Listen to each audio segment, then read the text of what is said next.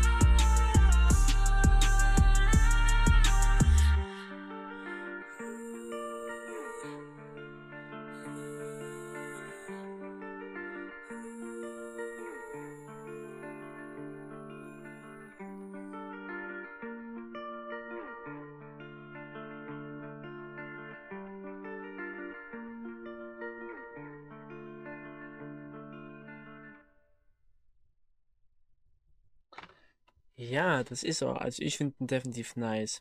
Einfach mal einen eigenen Song zu haben. Also wie gesagt, in der Beschreibung ist Swerfy verlinkt. Schaut gerne bei vorbei. Bestellt auch mal gern, wenn ihr einen Song haben wollt. Oder checkt es auf YouTube aus. Der ist auch in der Beschreibung verlinkt. Beziehungsweise ich werde, denke ich mal, den Link reinknallen, weil den wird es bald, so wie ich es verstanden habe, auf den öffentlichen äh, Streaming-Portalen geben. Also Spotify, denke ich mal, Amazon Music, denke ich mal und so weiter. Also wie gesagt, checkt's ab. Link ist in der Beschreibung. Ja. Ja. Wollen wir mal zu Neues aus der Welt kommen. Und zwar fangen wir mal mit Fußball an. Der FC Chelsea hat Champions League gewonnen. Und zwar im Finale besiegte der FC Chelsea mit Trainer Thomas Tuchel die Mannschaft von Manchester City von Trainer Pep Guardiola mit 1-0. Das Siegtor erzielte ein Deutscher sogar, und zwar Kai Havertz in der 43. Minute. Das ist der erste Champions League Triumph seit 2012 für den FC Chelsea und ja, äh, ich habe dieses Spiel kommentiert auf YouTube. Also wenn ihr meine Reaktion auf das alles sehen wollt, schaut auf YouTube Game vorbei oder einfach in die Beschreibung, Link draufklicken und dann schauen. Es müsste in den letzten paar Videos dabei sein. Da habt ihr meine Reaction auf das Champions League Finale. Ja, dann als nächstes. Wir bleiben gleich mal beim Sport und zwar geht es jetzt zum Tennis und zwar um Naomi Osaka. Die hat sich also zurzeit sind ja die äh, French Open. Und darüber hat sie sich, zu, also sie hat sich da zurückgezogen aus dem Spielen. Und zwar nicht, weil sie vielleicht verletzt ist oder weil sie verloren hat. Und zwar als Vorgeschichte. Sie hat einen Presseboykott gemacht, um auf Depressionen hinzuweisen und eben über, über, über psychische Probleme von Sportlern. Daraufhin wurde sie mit einer Geldstrafe belastet von 15.000 US-Dollar und ihr drohten sogar härtere Sanktionen wie zum Beispiel Ausschluss. Aber denen ist jetzt so vorgekommen und ist einfach zurückgetreten. Also sie wollte darauf äh, anspielen, dass Journalisten und Journalistinnen keine Rücksicht auf psychische Gesundheit von Sportlern und Sportlerinnen nehmen. Als Vorgeschichte muss man dazu sagen, dass die Osaka seit 2018 immer wieder unter Depressionen leidet. Ja. Wie siehst du auf das Thema? Ich finde, es ist ein sehr wichtiges Thema, weil wir dürfen nicht vergessen, Sportler sind auch nur Menschen. Sportler leiden unter einem extremen Druck. Und die Presse macht das meist nicht besser, indem sie schlechte Nachrichten schreiben oder auch teilweise beleidigende Nachrichten, vor allem von Boulevardzeitschriften wie unter anderem die wunderschöne Bild. Äh, ich sag mal so, zu dem Thema Sportler habe ich eigentlich immer sehr wenig Meinung. Aber ich sag's mal so. Wenn die Dame unter Depression leidet wegen Zeitungen oder wegen vor allem Boulevardzeitungen, also dann hat sie das natürlich eher, ja, aber die Sache ist, du musst dann halt gucken, dass es auch die richtigen trifft und du nicht äh, die seriösen Medien äh, damit reinziehst, weil es ist natürlich also, was. Die, das, wollen, die, wollen ja, die wollen ja auch ihr Geld verdienen, die seriösen das, Medien. Da hast du das ein bisschen falsch verstanden. Sie ist nicht durch die Presse, also das habe ich jetzt auch gerade falsch gesagt, sie ist nicht durch die Presse depressiv geworden. Sie hatte Depression und eben das Schlimme ist an Medien, egal ob öffentliche oder Boulevardmedien, dass sie eben keine Rücksicht darauf nehmen, sondern sich nur auf die Schlagzeilen stürzen. Und das sind teilweise auch die öffentlichen Medien nicht besser. Ja. Aber man sollte natürlich auch nicht vergessen, das sind Leute, die müssen dafür sorgen, dass die Zeitung weiterhin als Medium relevant und interessant bleibt. Dafür sind keine Sportler zuständig. Die sollen das Dafür Sport... sind die Sportler nicht. Ja, die machen Sport, aber die Zeitung berichtet halt darüber, weil das halt auch Nachrichten und Neuigkeiten sind. Ja, Nachrichten, aber ich nicht will, auf jede Schlagzeile stürzen. Weil wenn teilweise das Wort Depression fällt, dann gehen ja auch die öffentlichen Medien drauf und sagen, sie hat Depression und so weiter. Oder sie hat das gesagt. Aber das dann eben auf die Schlagzeile stürzen, nicht auf den Sport. Und das machen beide Medien. Deswegen finde ich erstmal dieses Statement gut und finde scheiße, dass eben die, die, die, na, wie nennt man es, die, die Veranstaltung hier Chefs der, der Verband dann sie ist bestraft. Ja. Ich habe jetzt auch nur versucht zu erklären, wieso die Zeitungen manchmal so handeln, wie sie handeln. Die müssen natürlich versuchen, interessant zu bleiben. Aber in der Regel haben äh, die seriösen Medien ihren Pressekodex, an den sie sich halten müssen. Aber trotzdem verbreiten die oft genug Fake News, vor allem wenn es um Politik geht. Zum Beispiel als Erklärung.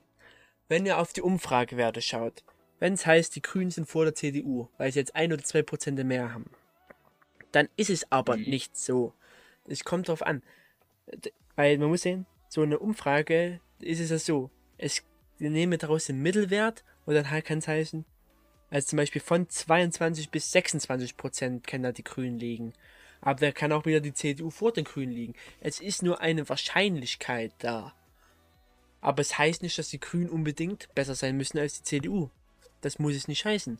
Das hat man oft genug gesehen, dass Umfragen falsch sind, weil es wird einfach falsch interpretiert. Es heißt nicht, dass da steht 26%, dass die Grünen noch 26% haben.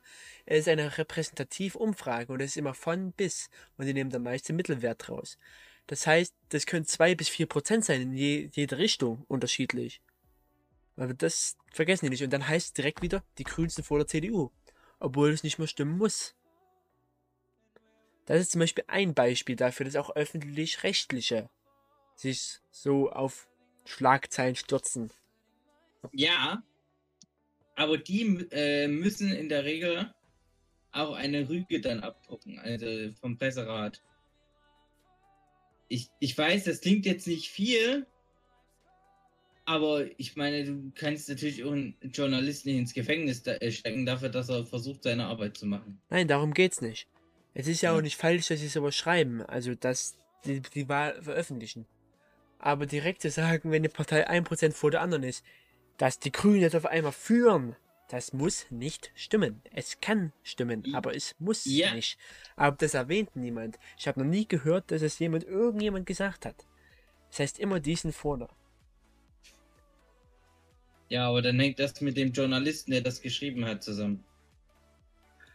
Und was ist, wenn es in den Nachrichten kommt?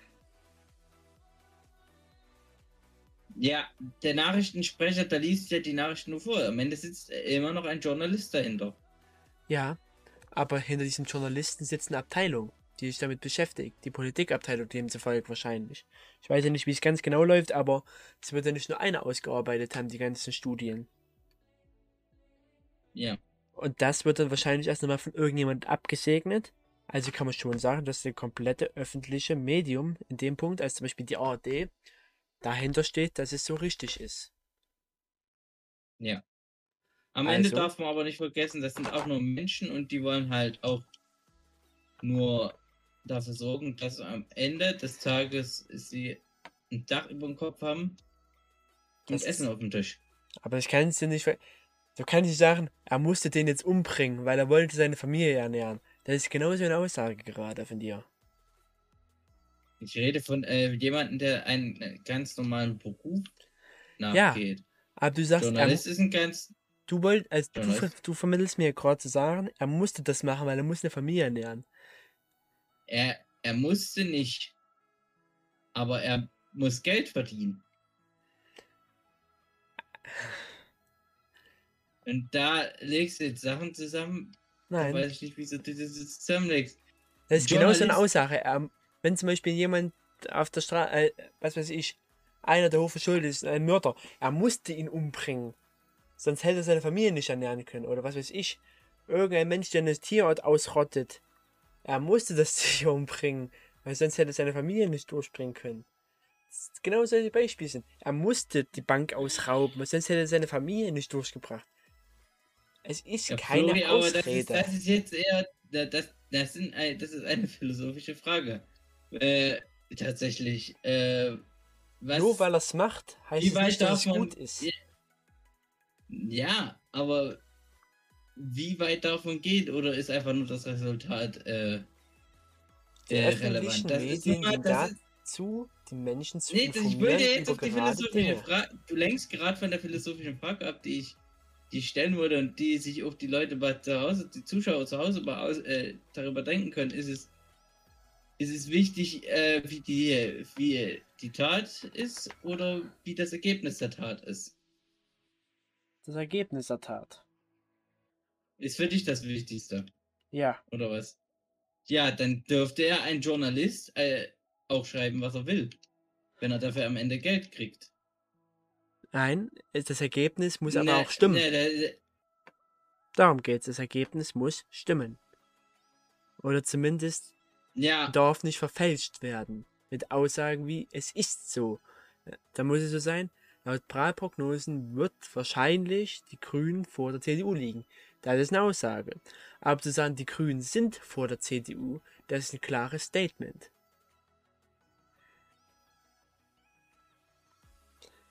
Ja. Und damit eine Falschinformation. Beispiel in den USA. Wahl 2017. Clinton lag in allen Umfragen bis zum Schluss vorne und trotzdem hat sie Trump überholt. Hm, Umfragen. Ja, aber 2020. da, da, stützen, da stützen die sich aber auf die Umfrage und nicht unbedingt darauf, was am Ende rauskommt. Ja, und wenn das laut der einen Umfrage so ist, dann berichten die natürlich über diese Umfrage. Ja, aber die Umfrage kann immer abweichen. Sie kann eine Toleranz haben. Ja, Aber das können wurde die nie dafür erwähnt. die- Aber es muss mal Ja, erwähnt werden. dafür können die nicht, dass es äh, im gesunden Menschenverstand mit, äh, sollte das mit drin sein, dass eine Umfrage nicht das Fina äh, finale Ergebnis ist. Ja, das das stimmt doch- aber. Mit der Aussage, die Grünen sind vor der CDU, die ist prinzipiell falsch. Wenn sie nur ein oder nicht mal ein Prozent auseinander liegen. Das ist nun mal so. Aber wenn die, wer liegt denn mit dem 1% weiter vorne? Darum geht's nicht. Es geht ums Prinzip gerade. Nee, doch, doch, darum geht nee, darum geht's jetzt mal. Komm, los. äh, Sag mal, wer, da, wer laut dieser Umfrage 1% weiter vorne Ich habe gerade nicht die Umfragen vor mir liegen. Also kann ich das gerade nicht Ja, sagen. Aber, Aber darum wenn geht da es die nicht. Es geht um Grünen das 1% Prinzip. weiter vorne sind, dann liegen die doch prinzipiell vor der CDU. Sie können vor Das- denen liegen. Weil es immer Ja. darauf ankommt, wo die Umfrage erstellt wurde, mit welchen Personen. Deswegen gibt es auch so viele Institute. die, die beziehen sich doch auf die Umfrage. Aber auf welche sagen, Umfrage? nach es gibt viele Umfrage- Umfragen. Jetzt hören wir doch mal fertig zu, wenn die sagen, in, laut dieser Umfrage ähm, li liegen die Grünen vor der CDU. Ja? Weil die Grünen ein Prozent mehr haben, ist das doch prinzipiell richtig. Und äh, die, du, äh, wenn du jetzt nur über die Überschrift redest, über die Schlagzeile, das ist der lebende Beweis dafür, dass man nicht immer nur die Schlagzeile lesen sollte, sondern auch mal gucken sollte, was in dem Text drin steht. Aber es wird nicht oft genug gemacht. Weil dann, Ja. wir, reden, wir gehen jetzt mal von der Tagesschau aus, zum Beispiel. Mhm. Genau, da ist mal kurz was runtergefallen. Be So, wir bezieht sich auf mal- ihr Nachrichtenportal, oder? Ja. Wir gehen jetzt mal von der nicht, nicht Tagesschau auf die aus. Sendung. Nee, doch, wir gehen jetzt. Die Tagesschau ist, die bekannt, ist das bekannteste öffentliche Medium in Deutschland. Wir gehen jetzt von was aus, von der Nachrichtensendung oder von dem Nachrichtenportal. Es hängt doch beides zusammen. Aber die eine Sache ist, bei, der, bei den einen musst du dir die ganze Nachricht anhören, bei der anderen hast du den Luxus und musst nur die, äh, musst die nicht hören und kannst nur die Überschrift lesen. Es geht nicht darum, es geht um das öffentliche Medium, wo falsche Nachrichten auch verbreitet werden können. Darum geht es mir gerade. Und es geht darum, wenn die in der Nachrichtensendung sagen, laut Umfragewerten ist die Grüne vor der CDU. Ist das eine Falschaussage? Mhm. Weil sie können davor liegen. Bei geringen Prozentsätzen, wo immer eine Toleranz bis zu 2 bis 4 Prozent Abweichung ist. Weil es gibt so viele Institute, die immer mal da eine Umfrage machen, da eine Umfrage machen. Du siehst ja, das kann alles variieren. Und es geht mir nicht darum, diese eine Umfrage kann so gemacht worden sein, aber wenn du mal auf zwei, drei andere schaust, kann das schon wieder ganz anders sein. Und das ist der Beweis, dass sich die Nachrichten auf die Schlagzeile draufstürzen. Die Partei ist jetzt davor. Sie kann davor sein, aber das wird dann immer unterdrückt. Und du kannst nicht sagen, jeder, der gesunden, äh, jeder, der gesunden Menschenverstand hat, weiß, wenn das die Nachrichten sagt, die Partei ist vor der anderen Partei, dass das einberechnen müssen, dass es gar nicht stimmt. Das kannst du nicht erwarten. Wir gucken, wir gucken mal anders. drauf. Die müssen, wie gesagt, und das hatte ich auch schon gesagt, gucken, dass sie ihre Zeitschriften verkaufen. Ja, äh, ihre Zeitung verkaufen. Als Dass Leute, dass Leute da draufklicken und gucken. Ja, öffentliche das Medien, das heißt äh, öffentlich-rechtliche Medien, werden auch vom Staat finanziert. Die werden, Was ja, der Unterschied Staat ist zu finanziert. Boulevardmedien. Boulevardmedien finanzieren sich selbstständig. Da ist der ganz große Unterschied. Deswegen gibt es ja auch bei Ja, die öffentlich-rechtlichen müssen ja keine dafür- Werbung. Ja, dafür wollen die, die wollen ja trotzdem die Leute auf ein Thema aufmerksam machen. Und das geht nur mit solchen Schlagzeilen. Aber das haben die öffentlich-rechtlichen nicht nötig. Weil sie eben nicht die Ansprüche haben, weil wir es ja finanzieren. Wir finanzieren Ja. es ja so oder so. Durch unsere Einnahmen. Oder? Oder wie sozial wir steuern? GEZ-Steuern meinst du? Die Wir den finanzieren die GEZ öffentlich-rechtlichen Medien. Also deswegen gibt, haben die keine Werbung und deswegen müssen die auch keine übermäßigen Schlagzeilen produzieren, weil die sind zum Bilden und Informieren da. Was der Unterschied zu Boulevardmedien ist. Boulevardmedien dienen eher zur Unterhaltung. Ja, aber wie gesagt, es kann laut dieser Umfrage so sein, dass sie da vorne sind und Ja, aber man muss immer die Toleranz mit einberechnen. Und wenn dann in den nächsten Teilen von dieser Medien, von diesem öffentlich-rechtlichen Medium, ein Artikel ist, zum Beispiel über Laschet oder über die Baerbock, wo es dann heißt, die Partei liegt vor der anderen, dann ist das eine prinzipielle Falschaussage, weil sie kann davor liegen. Weil die Studie sagt, der Mittelwert von diesen Ergebnissen heißt, dass die Grünen wahrscheinlich vor ihnen liegen würden. Aber man hat die Toleranz vergessen einzubrechen, dann hat man wahrscheinlich, vielleicht kann es auch sein, dass man eher Jüngere befragt hat oder da, da eher Ältere befragt hat. Das muss alles nichts heißen. Deswegen müsste man das auch klar deklarieren, dass es wahrscheinlich so ist, aber nicht wirklich. Und darum geht's. Und wir weichen schon wieder viel zu sehr von unserem, von unserem Thema, der French Open und hier Naomi Osaka ab. ja, ich weiß, es ist aber eher eine Grundfrage. Wie, wie soll Nachrichten Bericht erstatten? Sie sollen natürlich eine gewisse Pressefreiheit haben, aber öffentlich-rechtliche Medien haben es nicht nötig, Schlagzeilen zu produzieren. Sie haben einen Bildungsauftrag. Deswegen sind es öffentlich-rechtliche Medien. Oder bots du Ja. jetzt, dass die Sendung mit der Maus was sagt, was weiß ich. Was ist denn so ein Typ? Ich kann sie so als typischen Clickbait-Titel machen. Was weiß ich. Sendung Elefant ohne oben. So. Das wird auch nie kommen. Ja, Sowas. das ist, das ist die Grundsatzfrage. Und wie Ähm. uneingeschränkt die Medien berichten, ist auch immer so eine Sache. Ich sage jetzt nicht meine Meinung über die AfD, aber oftmals wird die AfD auch in den öffentlichen re- rechtlichen Medien eher diskriminiert, sag ich so, wie es ist. Indem sie schlecht Ja. gemacht wird, indem sie auch über die eine negative Berichterstattung herrscht, obwohl teilweise keine vorliegt. Das ist Fakt. Und das ist eben eine Anteilnahme des öffentlichen rechtlichen Mediums, die sie eigentlich nicht machen dürften, weil sie sind zur Berichterstattung und zur Bildung da. Und das heißt, sie müssten neutral sein, aber was sie nicht immer sind. Es wird niemals 100% neutrale Nachrichten geben, das ist ja schon klar. Ja, aber man kann daran arbeiten, dass zumindest fast perfekt sind. Perfekt werden sie nie, aber wir Ja. können an diesen fast perfekt arbeiten. Und darum geht's. Um jetzt wieder den Bogen zurück auf die French Open zu spannen, darum geht's auch. Um diese Schlagzeilen, um diese Nachrichten, um diesen psychischen Druck, der da eben herrscht von den Medien. Und dass da Sportler eben auch Depressionen bekommen können, das ist kein Wunder. Vor allem bei dem körperlichen Druck, den, den ausgesetzt ist, das Hin- und Herreisen, Privatleben, was teilweise sehr stark runtergefahren wird, weil sie sich eben nur auf den Sport konzentrieren müssen und dann immer noch Medien, die so hässliche Fragen teilweise stellen, beziehungsweise auch Fragen, die unangemessen sind, beziehungsweise Fragen, die, die, die einfach nicht okay sind.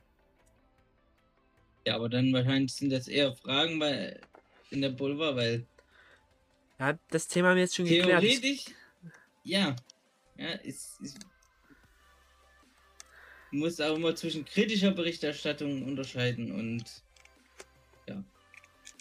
Aber da liegt ein sehr schmaler Grat und manchmal wird auch überschritten. ja. Wie so oft ist bei schmalen Graden. So wie Sportler auch eben Strafen bekommen, wenn sie den Reporter beleidigen. Na gut, also beleidigen muss man jetzt nicht unbedingt, das ist, Nein, aber es gibt schon, also ich kenne es ja von Fußballinterviews, wenn du ein Spiel verloren hast, du gefrustet bist und du dann so Kommentare von dem gefallen lassen möchtest, wieso haben sie so schlecht gespielt zum Beispiel? Ist es schon klar, dass du die Frage eigentlich nicht positiv beantwortet bekommst, oder?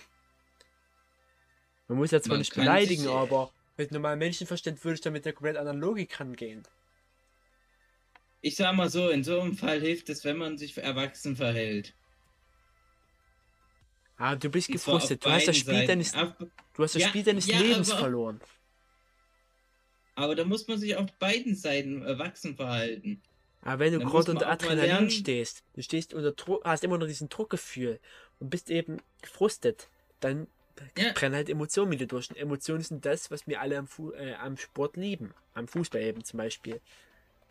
Und da muss der Reporter mit normalem Menschenverstand rangehen und sagen, ich brauche ihn jetzt nicht zu provozieren und so eine scheiß Frage zu stellen. Oder? Vielleicht zu dem Zeitpunkt, da war der Zeitpunkt falsch gewählt, aber er darf doch die Frage stellen, er, wieso, wieso war die Leistung nicht so auf dem Feld? Vielleicht kann man die Fragen vielleicht so besser formulieren. Wieso haben sie heute nicht die Leistung einfach diese erbringen wollten oder erbringen sollten? Ja, das ist vielleicht auch so eine Frage. Es ist, wenn wir jetzt über Sport reden, das ist, aber da, die haben ja auch recht, ihre Fragen beantwortet zu kriegen und du als, als Sportfan, du willst natürlich auch wissen, was war denn da los? Wieso hatten der das nicht geschafft? Aber trotzdem, ich brauche ihn damit dann nicht auf den Sack gehen. Ja, ich, ich sag's nur, das interessiert dich ja vielleicht auch dezent, was, wieso jetzt die Leistung des Spielers heute nicht so war wie erwartet oder wie sonst immer. Ich sag's ja nur. Hast ja auch ein Recht, manche Sachen zu erfahren. Hm. Ja. Ist meistens halt eine Frage. Ich glaube, das muss jeder für sich selbst beantworten. Wir haben jetzt unsere Ja, Meinung das- zu dem Thema geteilt. Kommen wir mal zum nächsten. Und zwar, die Koalition hat sich darauf geeinigt auf eine Frauenquote in Vorständen. Mhm. Die besagt, dass in einem börsennotierten und Patriar Ne, Dann hau mal deine, Me- deine Meinung dazu raus. Das in einen Börsen. Ich will erstmal erklären, was beschlossen wurde. Ja, gut, Also, dass in doch mal. Vorständen, die börsennotiert und patriotisch sind, äh, die mehr als 2000 Beschäftigte haben und mehr als drei Vorstandsmitglieder aufweisen, dass mindestens eine Frau dabei sein muss. Ja, Ja. Schwierig ist das. Auf der einen Seite, Ja. ich verstehe es, weil Frauen immer noch ungerecht behandelt werden, weil Frauen immer noch als teilweise Menschen zweiter Klasse deklariert werden und dass eben Frauen immer noch teilweise im deutschen, im deutschen Weltbild vorhanden sind, hinterm Herd, kümmern sich um Kinder und so weiter. Verstehe ich alles. Aber es kann doch nicht die Lösung sein, dass wir erzwingen müssen, dass Frauen da oben sitzen müssen. Als normal, der, äh, normal denkender Mensch muss man doch immer entscheiden, nicht die Person anhand des Geschlechts zu sehen, nicht die Person anhand der Rasse zu sehen, nicht anhand, also jetzt meine jetzt nicht anhand der Herkunft, der Hautfarbe, der Religion, der Sexualität, sondern anhand der Qualifikation und Leistung. Dass das nicht gemacht wird, ist mir auch klar heutzutage. Aber sagen, es muss eine Frau dabei sein. Also wenn du zwei Bewerber hast. Zwei, die fast identisch perfekt sind. Ein Mann und eine Frau. Und vielleicht hat der Mann ein Tick bessere Qualifikationen. Dass man dann trotzdem den Mann ablehnen muss und die Frau nimmt. Das ist der falsche Weg in dem Moment. Weil das kann diesen Spalt von Diskriminierung teilweise sogar noch erhöhen. Ich verstehe, dass es sein muss auf gewisse Art und Weise, weil es zu viele alte Säcke gibt, die nicht verstehen wollen, dass Frauen den gleichen Intelligenzquotienten aufweisen wie Männer, wenn nicht sogar teilweise einen höheren. Und es ist eben auch teilweise Abschlüsse, dass Frauen auch eben hohe Stellen managen können und verdienen können. Beispielsweise unser Land wird immer noch von einer Frau regiert. Seit 16 Jahren lang. Aber Mhm. es ist trotzdem für mich die falsche Lösung, das jetzt somit zu erzwingen. Und teilweise dann jetzt doch wieder die Sexualität über die Qualifikation zu stellen. Ich sage mal so, wir haben das jetzt eingeführt, aber vielleicht können wir es schaffen, das in 10, 15 Jahren wieder abzuschaffen, diese Frauenquote. Weil in 15 Jahren die Leute, die jetzt oben sitzen und das nicht machen wollen, eben in Rente sind oder weg sind und dann eben junge Leute da sind, die dafür mehr Verständnis haben.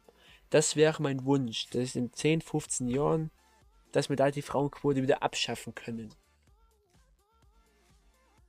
Ja, das ist meine Meinung dazu. Ich sag, ich sag's mal so, ich finde das äh, zu dem jetzigen Zeitpunkt richtig.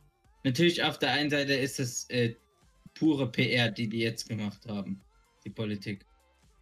Aber das ist jetzt mal dahingestellt.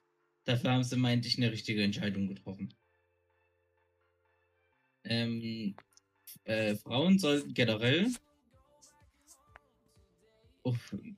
Mitspracherecht haben, vor allen Dingen auch bei Unternehmen, dass sie mal da oben mitsitzen können und mitentscheiden können. Ja, aber die Betonung Ja. liegt auf können, nicht müssen. Ja, jetzt, na doch, die müssen da auch mit drin. Also manchmal ist es schon praktisch, wenn die da mit drin sitzen. Und vielleicht Ja, auch müssen, weil sonst, Aber nur weil wenn sonst, äh, Erzähl, du hast, mir, du hast mich auch ausreden lassen. ja, ähm, ich sag's mal so.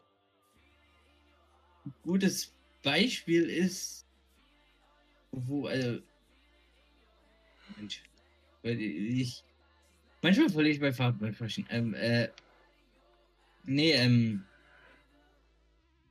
es gibt viele Beispiele, wo es praktisch gewesen wäre, wenn man auch mit Frauen gesprochen hätte. Vor allen Dingen ist es auch wichtig, dass Frauen in die Vorstände mit dürfen. Das ist vor allen Dingen wichtig. Es ist, äh, so kannst du eine, äh, so kannst du teilweise auch bessere geschäftliche Entscheidungen treffen und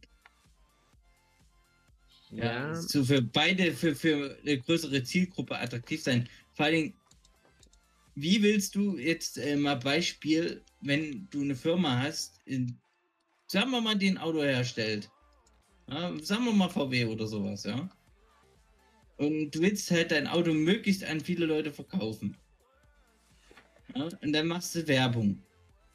Und dann hast du in deinem Vorstand nur, äh, nur Männer sitzen. Die werden natürlich eine, äh, werden wahrscheinlich sich eher für eine Werbung entscheiden, die Männer anzieht, als wie die, ja, Also ich finde das Beispiel von dir ist jetzt Ähm, wirklich schlecht gewählt, weil ja, schlecht gewählt, aber wir dürfen nicht vergessen, dass es teilweise bei der Automobilbranche so ist, dass es eine richtige Werbeabteilung gibt und eine richtige Designabteilung.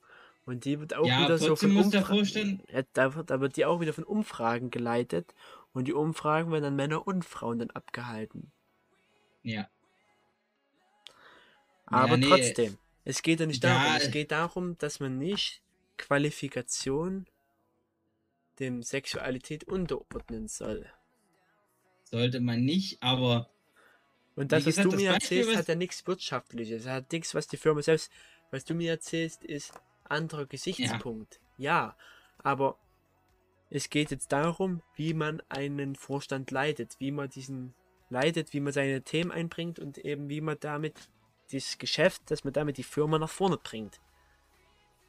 Ja, und gut. darum geht's. Dein Beispiel hat sich jetzt nur auf Designstechnik bzw. auf Vermarktung beschäftigt.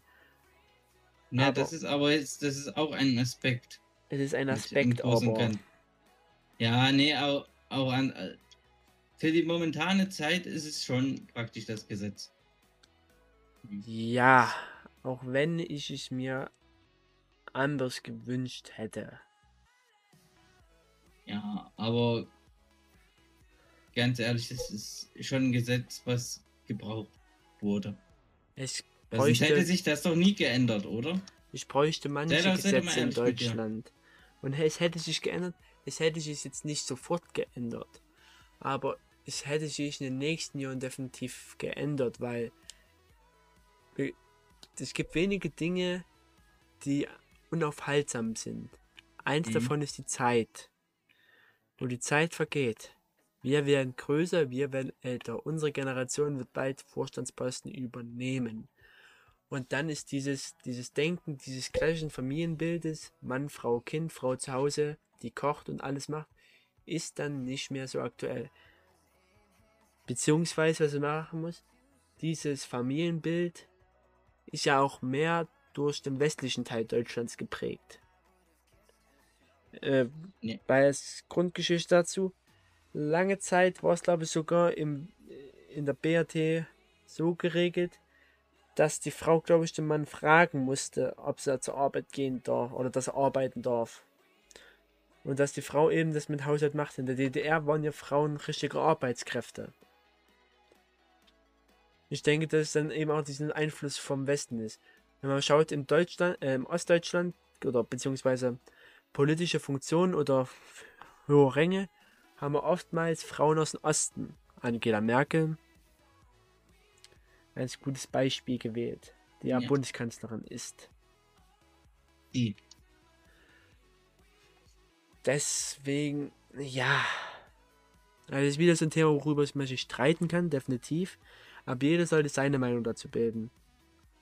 Und jeder sollte sich fragen, was wichtig ist, ob die Sexualität wichtig ist oder die Qualifikation. Brauchst du für einen Vorstand überhaupt Qualifikation? Das äh, weiß ich jetzt nicht. Ich kenne mich in dem Thema Vorstand nicht so aus. Du kannst bestimmt auch ohne Qualifikation in den Vorstand reinkommen. Ob, ob du das was. Aber ob du da was erreichst, ist eine andere Frage. Oder ob du die Firma dann gegen die Wand fährst, ist eine andere Frage. Oder ob sie dich einfach wieder ja, eiskalt rausschmeißen. Du sitzt ja nicht alleine im Vorstand. Im Vorstand sitzt ja meistens Ja, mehr, deswegen, oder? ob dich dann der Vorstand dann einfach rausschmeißt, weil du ja dann keinen keinen wertvollen Aspekt mit reinbringst. Beziehungsweise, dass dann immer in, um, äh, in Abstimmungen, in, in Abstimmungen direkt überboten wirst. Ja. So, kommen wir mal zum nächsten Thema. Und das sind gleich zwei Themen, und zwar geht es um den Belarus, um Weißrussland. Ja. Wer es nicht mitbekommen hat, äh, Weißruss Weißrussland hat eine Passagiermaschine entführt, kann man schon fast sagen. Und zwar hat die Regierung oder das Land eine Ryanair-Maschine in Weißrussland zum Notlanden gezwungen, weil da drinnen ein ein, ein Blogger saß. Und dieser, also Protasevich heißt er, glaube ich. Und den haben sie dann schlicht und ergreifend festgenommen. Ein Regierungsoppositioneller. Und Deswegen ein den Journalist. Ja.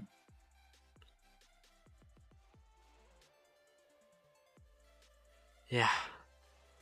Ähm, Willst du erstmal was dazu sagen oder soll ich was dazu sagen? Ich würde gerne darüber ablästern.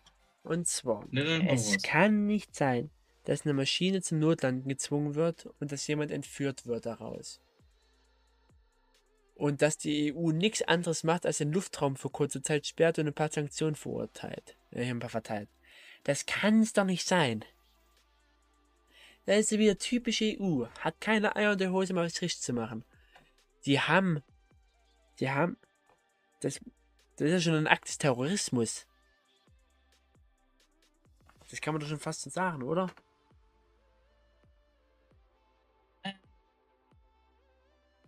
Da würde ich mich, äh, wäre ich mir nicht so sicher, ob man das ein Akt des Terrorismus nennen kann, beziehungsweise darf. Wieso nicht?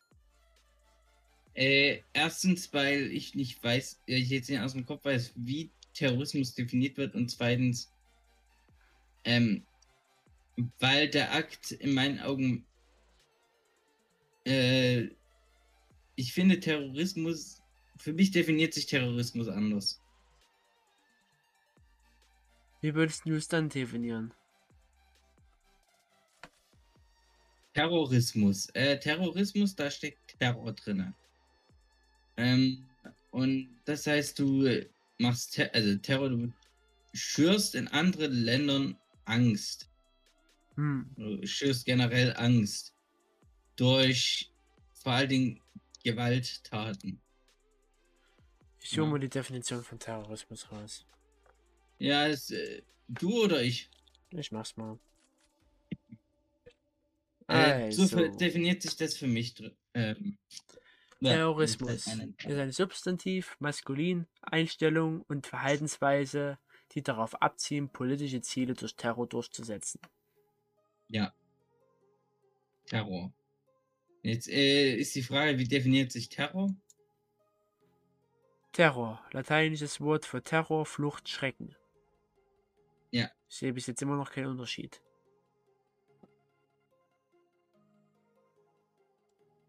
Ja, also du definierst das als Terrorismus und die, nächste Sache ist, die du erwähnt hast, dass die EU keine Eier hat. Du willst also jetzt, dass sie dort einmarschieren, um den äh, Journalisten zu befreien.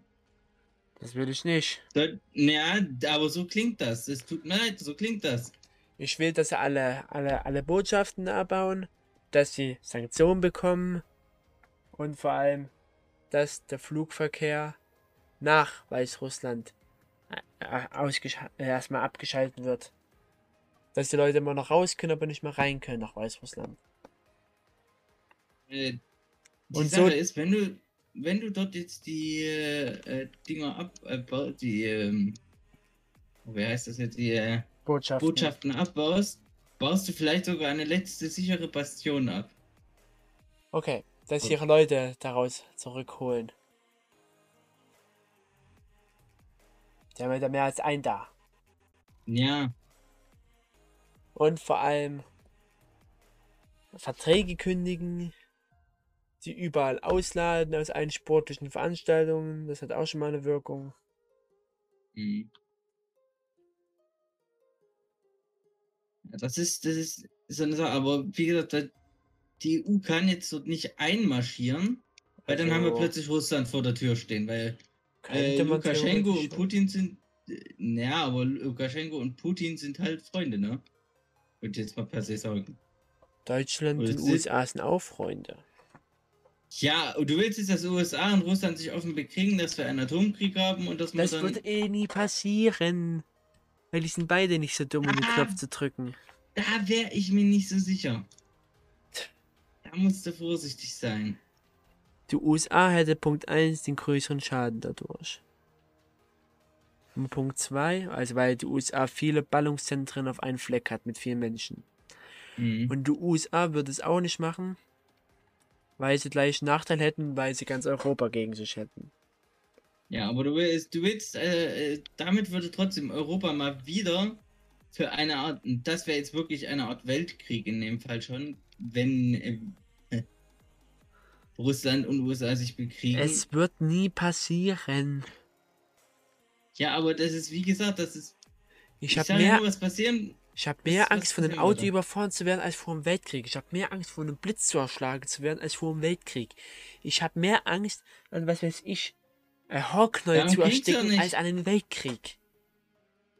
darum ging es doch. Es ging einfach nur mal darum, was die Folgen wären, wenn die EU dort einmarschiert. Und Die EU wird nicht einmarschieren, weil wir haben, weil die EU keine Truppen hat so richtig. Wenn würde es dann die UNO machen und die die die NATO. Und Ja, die UNO äh, wird es nicht machen, weil in der UNO sind die Hosen mit drinne. Also wird es die NATO machen. Und das werden sie ja, so oder so nicht machen. da. Das wär- würden sie aber so nicht machen. Es geht darum, dass man das verurteilt und dass man Sanktionen drauf hetzt. Ja, Aber das ist, das ist richtig. Ja, das ist richtig. und Aber die Sache zeigt- ist, klare solange wir noch mit. Russland befreundet, solange wir noch mit Russland befreundet sind, ist das alles ein klein wenig äh, schwierig. Sind wir nicht auch mit Russland befreundet? Ne, ich sag doch, solange wir mit Russland befreundet sind, ist das natürlich ein bisschen schwierig. Ah ja, das meinst du. Ja, weil äh, wir haben ja momentan auch ein Projekt mit denen laufen, sofern es dir nicht äh, aufgefallen ist. Das nennt sich Globalisierung. Das Projekt. Ja, das nennt sich Globalisierung, aber so, so schnell könnte Russland uns dann Sachen abdrehen. Oder dieses Projekt äh, einfach in den Sand setzen. Äh, Sand setzen, äh, Sand setzen, jetzt hier. Aussetzen.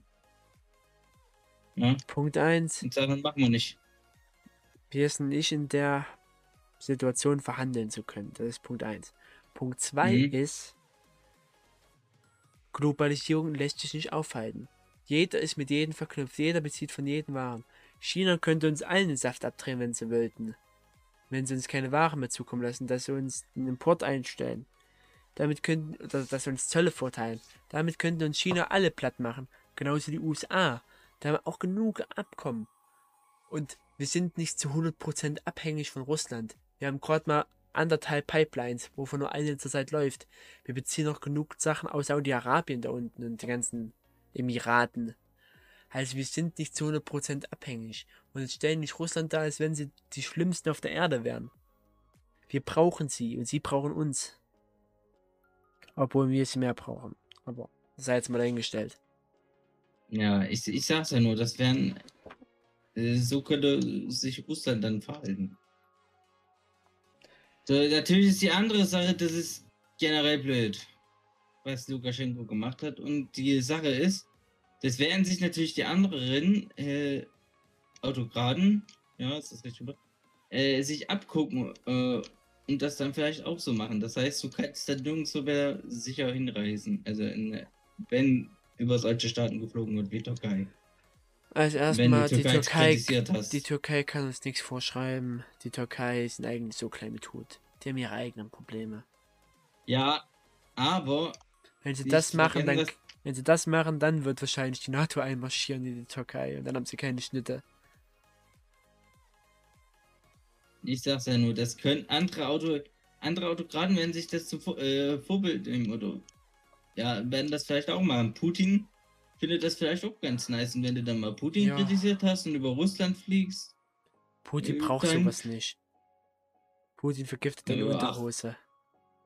ja.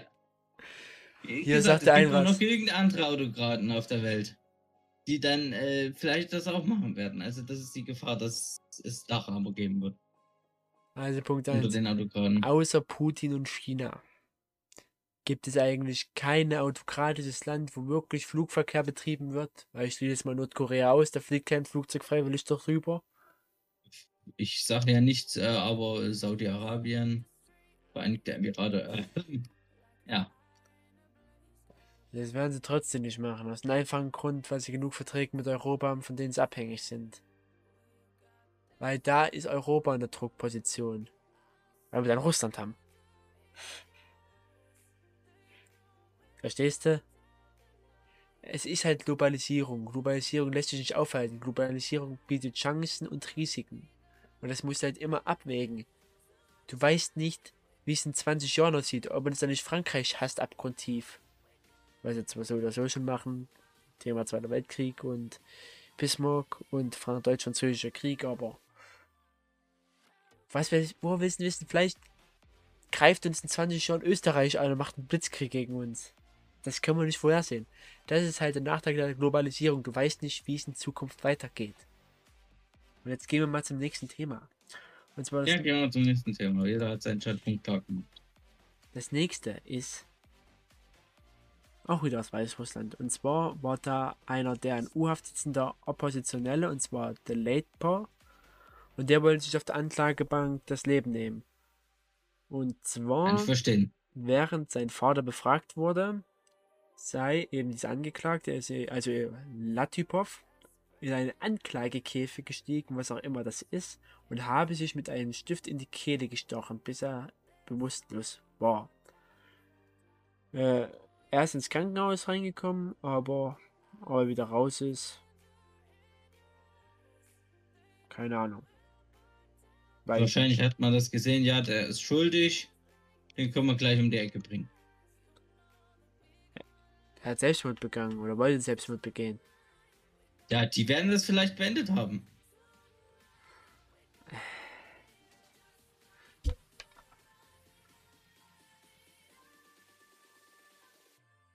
Äh, Kommen wir mal zum nächsten Thema. Kommen wir mal ganz kurz auf das Thema Corona zurück. Mhm. Und zwar hat jetzt BioNTech Pfizer den ersten Impfstoff für Kinder zugelassen für die EU. Finde ich Das erstmal. zugelassen bekommen. Ja, Also die sitzen da nicht selber dran und sagen, wir, wir wir lassen das zu, sondern Also das dieser zugelassen. Corona-Impfstoff ist halt auch für Personen unter 16 Jahren und das finde ich sehr gut, weil da können wir endlich anfangen, die Schulen, die Kitas zu impfen. Und das ist Ja. sehr, sehr, sehr wichtig und es muss sehr, sehr, sehr schnell umgesetzt werden, weil die Kinder teilweise einen sehr, sehr großen Bildungsrückstand aufweisen können in manchen Regionen Deutschlands. Und davon reden wir jetzt nicht vom Saarland. Oder NRW. Gut, mal einen saarländischen Witz gebracht. Es ist die Maß ähm, äh, Einheit Deutschlands halt. Da muss man schon gucken, dass das immer Ja. richtig ist. Aber wir sind auch wie immer den USA hinterher, weil die haben schon angefangen, Kinder zu impfen. Das war klar. Die USA ist da manchmal schneller. Vor allem mit jemandem wie Biden in der Regierung. Obwohl Trump es Ja, eingeläutet hat. Aber dafür fangen wir jetzt nicht an, über Trump und Biden zu reden. Das hatten wir schon mal oft genug gehabt. Ja, Stattdessen kommen wir jetzt zu Alpha, Beta, Gamma. Wer nicht weiß, was es ist, das sind nicht nur die Winkel in der Mathematik, sondern auch griechische Buchstaben. Und wozu brauchen wir griechische Buchstaben? Richtig. Um Corona-Mutanten zu benennen. Ja, ihr habt richtig gehört. Ab sofort gibt es dann nicht mehr, oder zurzeit kennt es immer so, dass man in den Medien redet, die indische Variante hat zugeschlagen. Oder die indische Variante ist da verteilt. Die britische Variante ist da verteilt. Die südafrikanische Variante ist da verteilt. Nein, mittlerweile kommt jetzt alle griechische Buchstaben. Und zwar die britische Variante, also die B1.1.7, ist jetzt ab sofort Alpha. Die südafrikanische Variante oder Mutante, also B.1.351, ist jetzt Beta. Die brasilianische Variante P1 ist Gamma. Und diese indische Variante, die jetzt erst letztens aufgekommen ist, also B.1.617, ist Delta. Beziehungsweise eine andere Variante dazu, also die B1.6.1.7.1, ist Kappa. Ich habe zwar keine Ahnung, was es jetzt genau bringen soll, aber schön, dass sie das gemacht haben. ich kann dir sagen, was das bringt. Soll Diskriminierung vorbeugen. Du meinst mehr Diskriminierung, als was schon gegen die Chinesen gemacht wurde, weil es ja in Wuhan ausgebrochen ist. Ja, sowas soll das halt vorbeugen. Dass du nicht sagen kannst, ja, die Briten sind dran schuld oder sowas. Äh, wozu nämlich der Name sehr leicht einlädt. Ja, aber Das musst du zugeben. Ist schon sehr einladend, dann zu sagen, äh, ja, irgendwie äh, Briten sind dran schuld. Oder dass du dann sagst, die gibt ein Brite, der hat bestimmt so eine Corona-Mutante. da ist eh schon zu spät. Das, wird, das war am Anfang, vor allem am Anfang von Corona wurde das ja mit Chinesen gemacht oder wurde sich generell von Asiaten zwei, drei Schritte entfernt gehalten. Das weiß ich Ja. noch. Aber, ah, gut, dein Punkt, das kann sogar wirklich stimmen. Das kann ich mir halt vorstellen. Ansonsten vielleicht, dass die Mediziner es einfacher haben. Aber jetzt kommen wir endlich mal zu unserem heutigen Hauptthema. Und an der Stelle begrüße ich unseren heutigen Gast, Herr Winfried Kranz. Ja, hallo. Äh, wir können ruhig beim Du bleiben. Das spricht sich leichter. Gut, Ja, also Ja. Winfried, ja, okay. am besten du stellst dich mal kurz vor, so zwei, drei Sätze zu dir und Ja, gut. Äh, mein Name ist Winfried Kranz. Ich äh, bin 68 Jahre alt und jetzt Rentner. Äh, habe zwei Kinder und drei Enkelkinder. Das erstmal nur kurz äh, persönlich dazu. Alles andere kommt bestimmt noch später. ja, Ja. weil der Grund, wieso wir dich hier eingeladen haben, ist ja, weil du eine spezielle Geschichte hast, mit der wir mal gerne ein bisschen ja, bereden wollen. Und zwar bist du ja oder hast du einen Fluchtversuch aus der DDR gestartet, und zwar mit einer Eisenbahn, Mit einer Lokomotive. einer Lokomotive. ja. Oder Triebfahrzeug oder Schienenfahrzeug. Ja, ja. Bleiben wir bei Lokomotive. Also wir wollen mit dir über den Fluchtversuch reden und so ein bisschen so ein bisschen anreißen, so das Leben in der DDR und wie das dann so war. Mhm. Da würde ich mal starten und die erste Frage stellen. Äh, wieso wollten Sie überhaupt das- die DDR verlassen oder womit warst du unzufrieden? Äh, ja, es äh, führt aber erstmal dazu, dass es dazu eine kleine Vorgeschichte gibt. Sonst versteht man auch teilweise die Gründe nicht.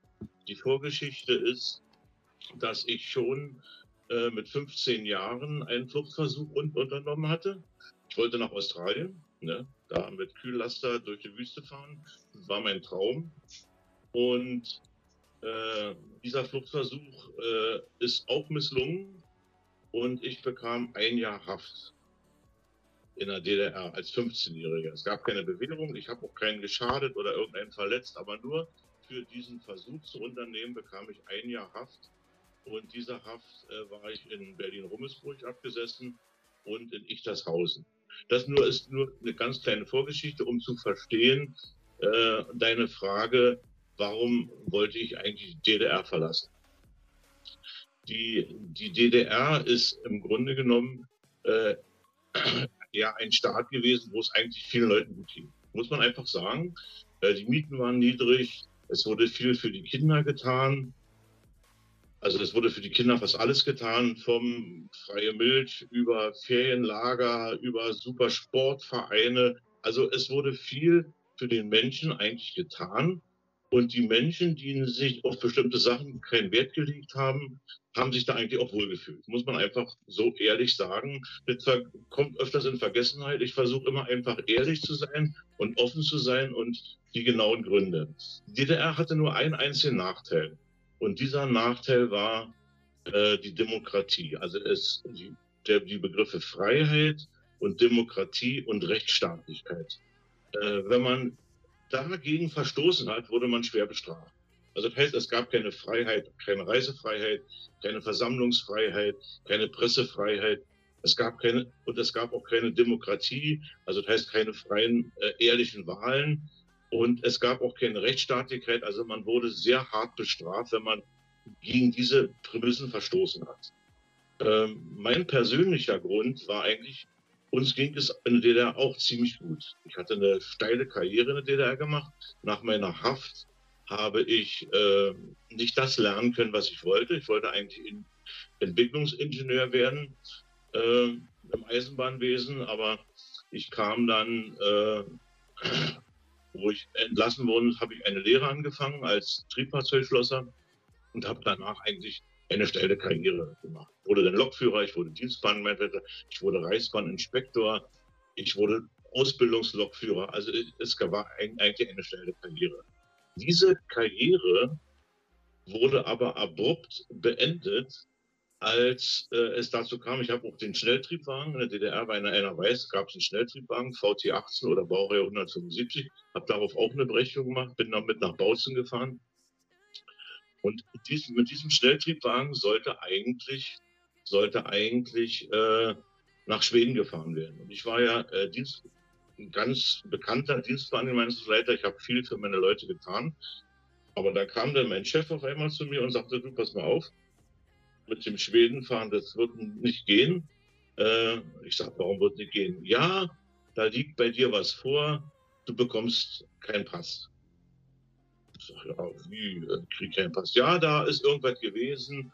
Und äh, früher, wo du äh, noch jung warst, warst du doch bestimmt mal in Haft. Das habe ich war ganz erstaunt, dass in so vielen Jahren, sind ja schon viele Jahre vergangen, wieder ausgegraben wurde. Ich hatte einen guten Freund, den seine Mutter hat beim Ministerium des Innern gearbeitet. Und da gab es Karteikarten, die die Schufa-Auskunft so ähnlich aufgebaut oder wie das Punktesystem in Flensburg. Und äh, diese, äh, da wurde mir gesagt, ja, über mich besteht da ein Eintrag in einer Karteikarte und ich werde nie einen Pass bekommen. Ich werde auch nie studieren können. Also das ist alles unterbunden worden.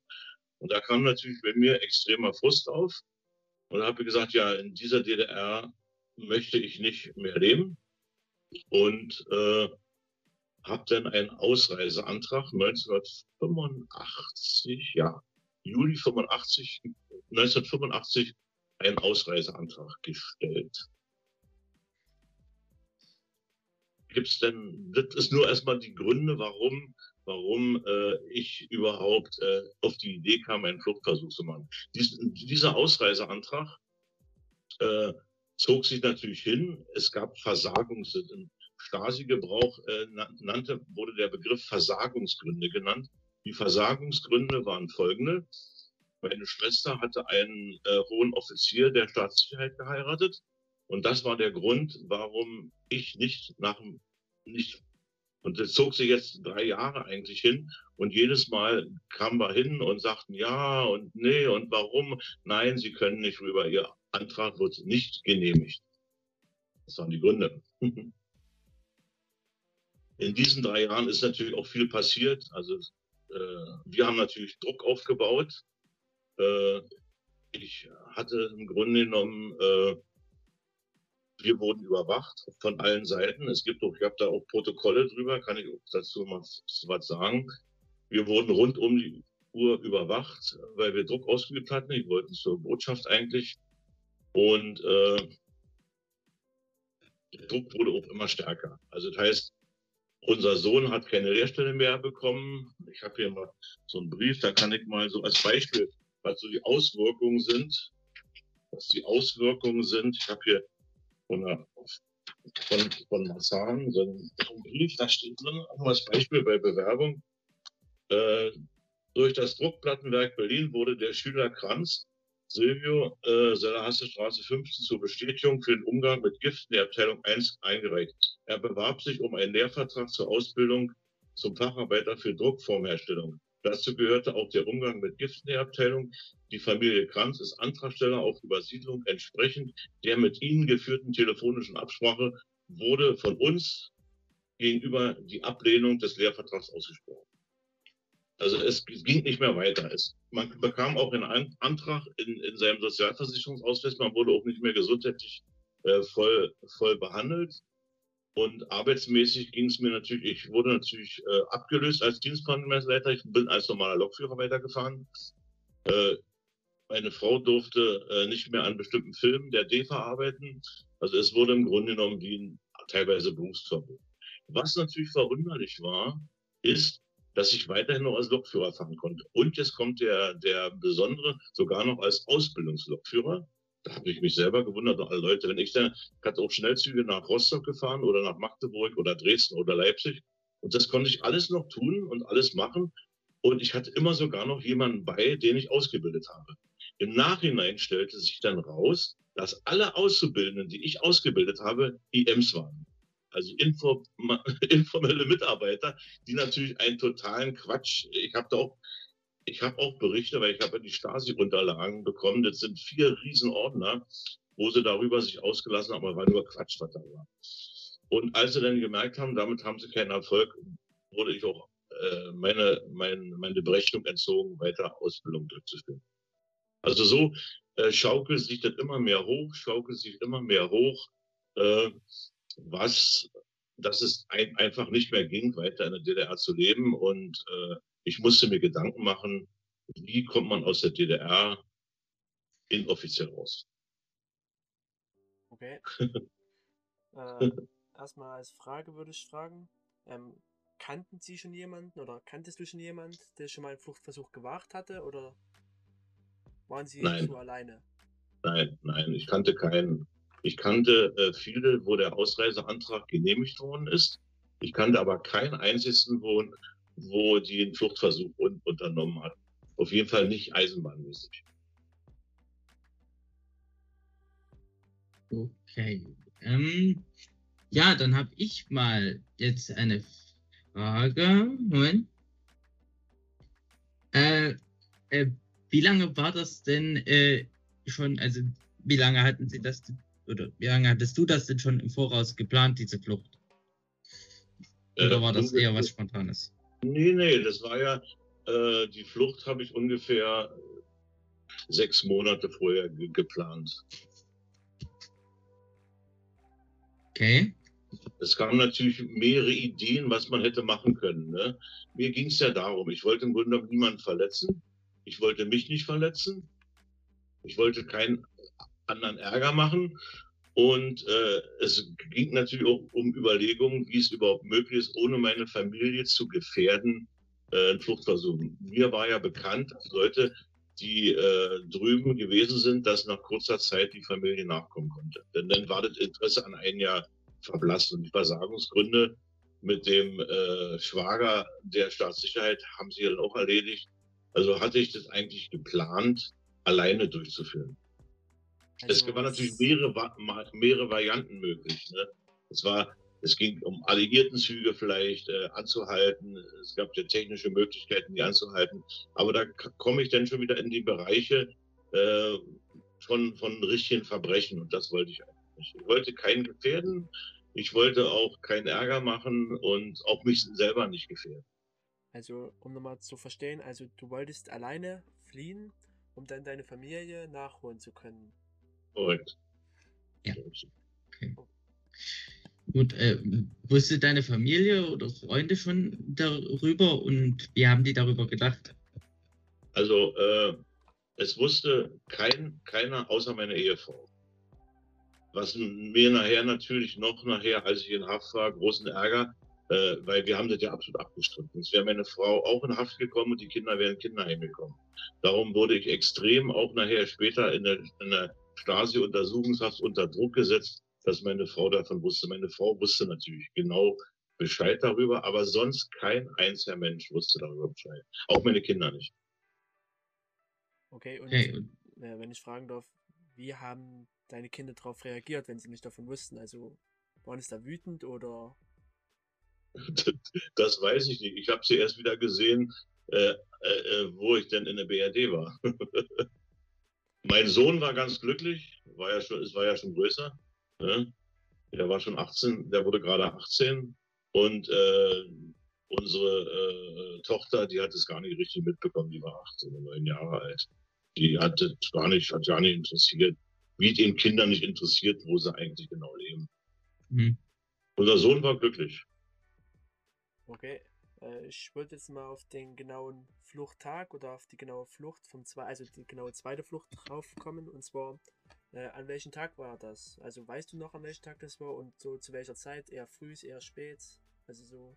Ja, ja, ja. Äh, kurze Ding also ich würde auch, bin auch gerne bereit, ein Interview mal zu machen über meine erste Flucht. Die würde das aber zu viel, weil die war auch sehr abenteuerlich und sehr interessant, gerade für junge Leute. Ich war 15 mhm. Jahre alt und habe das schon mit 14 geplant.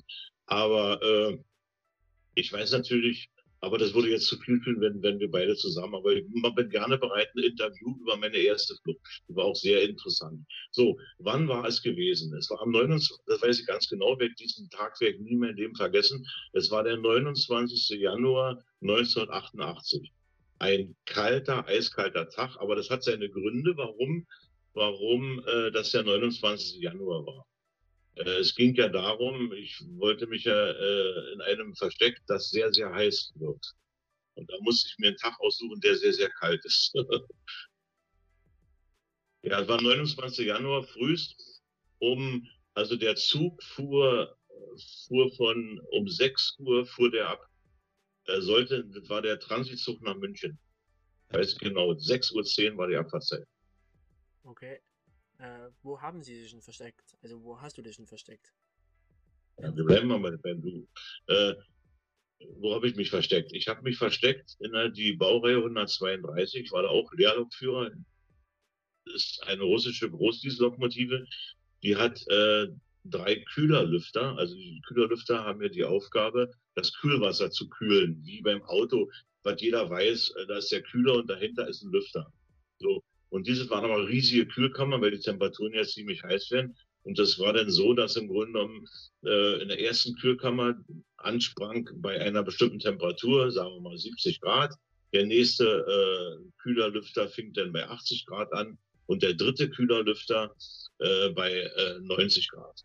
Das waren aber drei Kammern, die waren nur mit einer Stahltür verbunden die waren mit Stahltüren verbunden und zu diesen Kühlkammern, links und rechts waren ja Kühlerelemente, alles riesengroß, äh, Kühlerelemente. Und um diese Kühler, um in die erste Kühlkammer zu kommen, musste man durch eine kleine Luke gehen. Und nur, für mich war das, man hat nur Zugang zu bekommen zu diesen Kühlkammern durch diese kleine Luke, durch die man gerade so durchgepasst hat.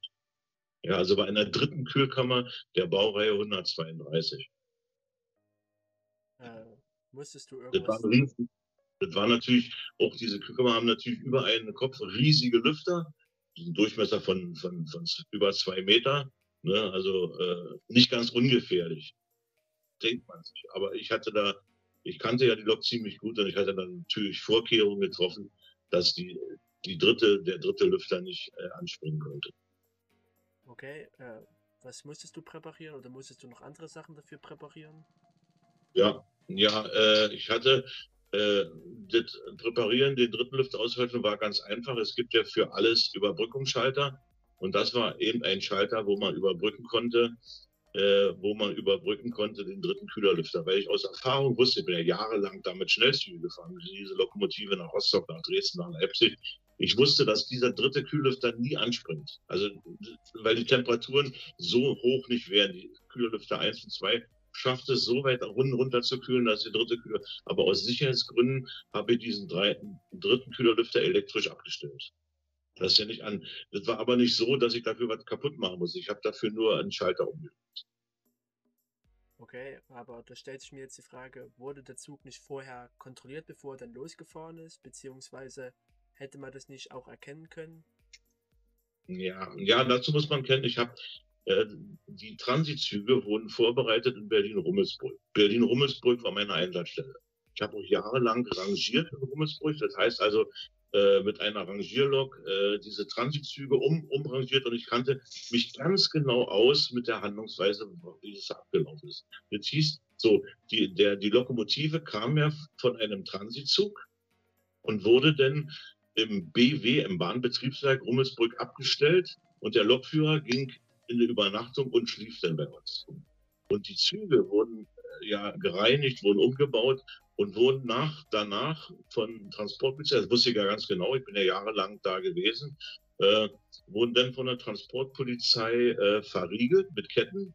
Dann gingen die Hunde durch, dann wurde oben jede einzelne Klappe, aber die Lokomotive wurde eigentlich nicht untersucht. Es ging nur eine Streife von Transportpolizei im Bahnbetriebswerk immer hin und her und äh, passte auf, dass da keiner an die, Lok an die Lokomotiven kam. Und frühs, kurz vor der Abfahrtzeit, äh, wie gesagt, der Zug war mit Ketten gesichert, äh, der, die, die Hunde sind weg gewesen. Äh, in, jedem, in jedem zweiten Abteil war einer von der Transportpolizei und passte auf, dass da keiner sich dem Zug nähert. Und dann kam die Lokomotive ran. Und wenn die Lokomotive ran war, dann äh, hatte dann der, der kam dann die Transportpolizei auf der Lokomotive, kont kontrollierte nur die Papiere von dem Lokführer und dann ging's los. Ging über Bahnhof Ostbahnhof, wo kein Halt war, nach Bahnhof Friedrichstraße. Okay, und was geschah dann in diesem Bahnhof Friedrichstraße? Ja, in diesem Bahnhof Friedrichstraße, da wusste ich ja überhaupt nicht, was da, was da passiert im Bahnhof Friedrichstraße. Für mich, weil das war ja, man konnte mit der S-Bahn nach Friedrichstraße fahren, aber die eine Seite war von der anderen Seite ja mit einer riesen Stahlwand äh, geschützt. Ich wusste nicht, was da genau passiert. Man konnte auch keinen fragen. Die Transitlokführer waren 1000 Prozent hier, mit die konnte man überhaupt nicht reden. Also die hatten alle, die durften alle nach dem Westen fahren. Also mit die durfte man überhaupt nicht sprechen und nicht sagen. Und ich wusste nicht, was da genau passiert. So, jetzt fuhr, ging dann also äh, in diese Lokomotive, kann dazu noch sagen, wie ich da überhaupt reingekommen bin kommen wir, kommen wir, können wir aber zu, können da ruhig eine Frage stellen, denn die Lok war natürlich äh, verschlossen, ne? man ist wäre nicht reingekommen. So, im Bahnhof Friedrichstraße äh, fuhr der Zug ein, ne? ich war in meiner Kühlkammer da und dann ging der Motor aus. Und ich hatte natürlich noch, noch eins gemacht, habe ich noch nicht erwähnt. Ich habe diese kleine Einstugsluke, da hatte ich vorher geübt in Rummelsburg, oben war eine Schrottlok, so verriegelt, dass man die nicht aufmachen konnte. Und ich ging jetzt davon aus, wenn wirklich eine Kontrolle kommt, um diese Kühlkammer zu kon kontrollieren, alles andere war ja verblombt in der Lokomotive, alle Schlupfräume, dass im Grunde genommen der Beamte sagt, also wisst ihr was, wenn ich die Tür nicht aufkriege, dann kontrolliere ich darauf nicht weiter. So war meine Annahme. Die war aber falsch. Ne? Also der, krieg, der kriegte die Tür nicht auf. Ich bin ja in voller Uniform gewesen drin. Der kriegte die, die Tür nicht auf. Und äh, es verging eine ganze Zeit und ein großes Hin und Her. Und dann auf einmal merkte ich, dauert ungefähr eine Viertelstunde, dann haben die unten, das wusste ich nicht mal, unten eine Klappe aufgemacht, wo man in diese Kühlkammern reingucken konnte. Und da haben sie mich natürlich gesehen. Und da kommen sie raus, kommen sie raus, waren total aufgeschreckt, ich war gar nicht aufgeschreckt. Äh, gut, Pech gehabt. Und bin dann rausgekommen. Äh, falls ihr noch wissen wollt, wie ich da überhaupt reingekommen bin in die Lokomotive. ja, also wie gesagt, die Lokomotiven standen ja ungefähr bis zu 30 Lok Lokomotiven im Bahnbetriebswerk äh, Rummelsburg, davon ungefähr drei oder vier Transitlokomotiven. Die hatten alle einen bestimmten Stellplatz und wurden durch, durch, äh, durch eine nächtliche Streife der Transportpolizei bewacht. So, ich kannte natürlich alles, weil ich war ja mein, mein Bahnbetriebswerk über zehn Jahre. Ich kannte jeden Stein da, ich wusste genau Bescheid. Und ich wusste natürlich auch über die Lokomotive genau Bescheid, wie man in diese Lokomotive reinkommt. Äh, das Problem bei den russischen Lokomotiven war, die haben riesige Stahltüren und dann so einen kleinen Verriegelungsstift. Das hieß, wenn man jetzt mal, äh, mal Pipi musste, man ist, ist fünf Stunden gefahren und musste mal Pipi, und ging jetzt runter von, von der Lokomotive oder, oder wollte sich irgendwas holen und die Tür schlug zu, kam man nicht mehr in die Lok rein. Keine Chance.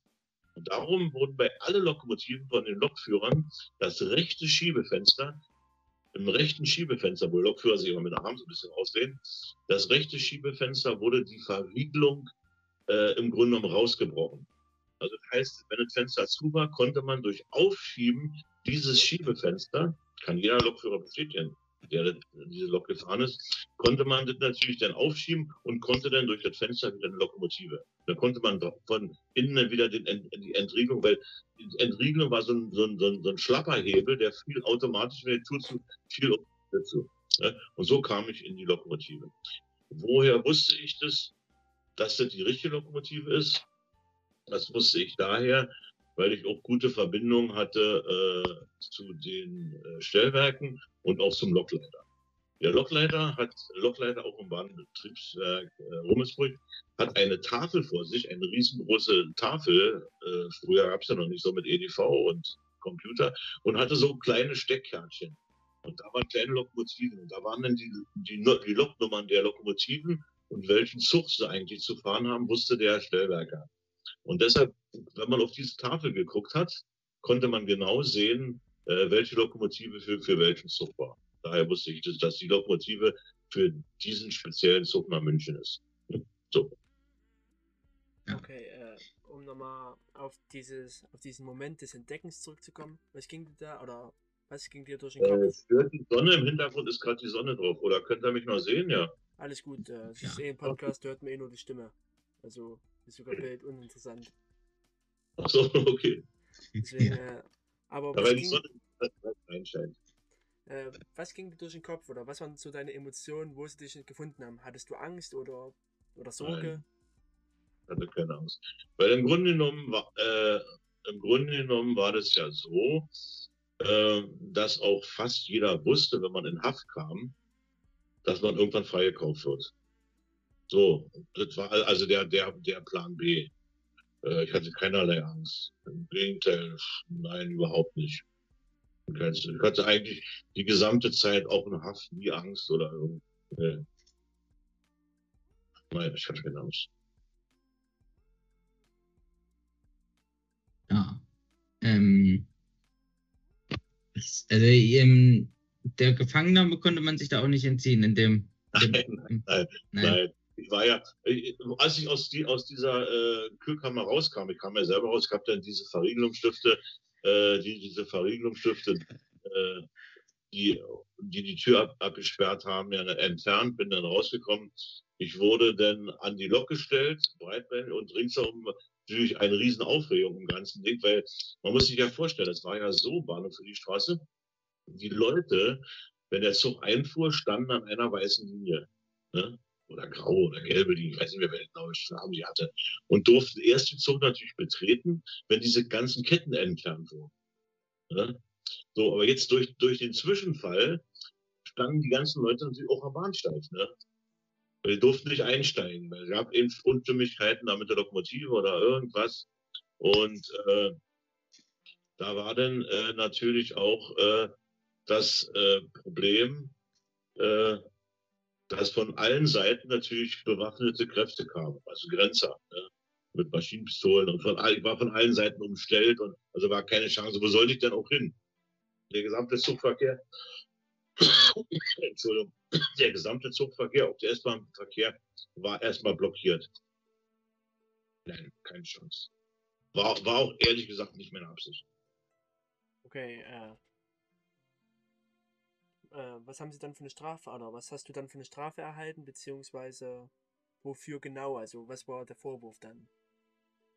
Ja, Strafe, äh, gut, ich kam ja erstmal davor, ich kam natürlich in, äh, es war eine reine Stasi-Angelegenheit.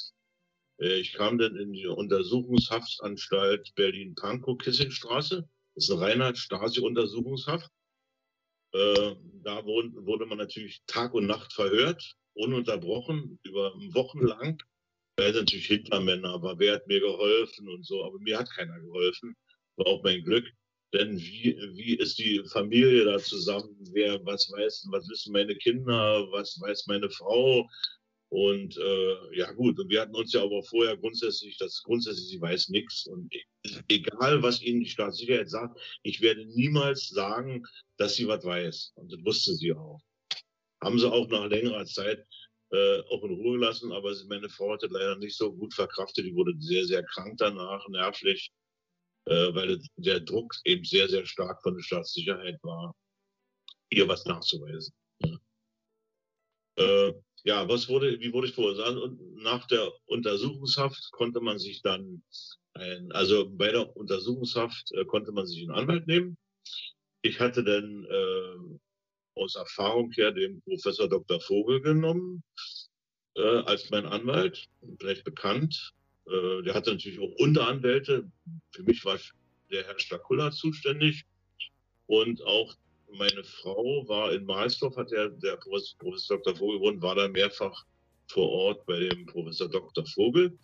Das war mein Anwalt. Mein Anwalt hatte mir gleich gesagt, also ich kriege eine Strafe, ich soll mir aber keine Gedanken darüber machen. Also pff, das läuft beim Professor Dr. Vogel und äh, Strafmaß äh, wird zwischen zwei und vier Jahren liegen.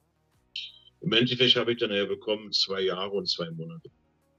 Äh, Besonderheit war eben, über zwei Jahre ist ein schweres Verbrechen und das ist Zuchthaus, hat, hat eine Bedeutung für im Gefängnis. Also ich war dann, bin dann nach, Kott, nach Cottbus gekommen, Zuchthaus Cottbus. Äh, alles, was über zwei Jahre ist, hatte man dann weniger Sprecher, weniger äh, Briefe durfte man schreiben. Das war eben ein Verbrechen. Also alles was über zwei Jahre war Verbrechen. Und warum war es bei mir Verbrechen? Weil es in einem Versteck war. Das Verbrechen. Okay. Ja, also ja. Zwei, Jahre, zwei Jahre und zwei Monate hatte ich bekommen. Und der Tatvorwurf war Republikflucht oder? Rep, äh, versuchte, Re, versuchte Republikflucht, Paragraph 213. Okay, die Schwere, äh, weil es so schwer äh, war, weil ich habe eine extreme Störung im internationalen Reiseverkehr verursacht. Weil natürlich der Lokführer auch abgelöst wurde. Ne? Tut mir leid für den Lokführer, war ein Hallenser Lokführer, aber den kannte ich überhaupt nicht. War alles so beabsichtigt, um nicht den Vorwurf zu machen. Aber der wurde natürlich sofort abgelöst, weil er dachte, er hängt mit mir zusammen, war aber nicht. Ich kannte ihn nur vom Sehen. Er hat auch keinerlei Kontakt mit ihm. Und dann kam natürlich eine Verspätung von über eine Stunde oder zwei Stunden, weil ein neuer Lokführer besucht werden musste, der den Zug fährt. Der Zug, der Lokführer, der den Zug gefahren hat, durfte den Zug nicht weiterfahren. Ja, um jetzt mal auf das Gefängnis zurückzukommen, äh, wie kann man sich das, das vorstellen, das Gefängnis in der DDR?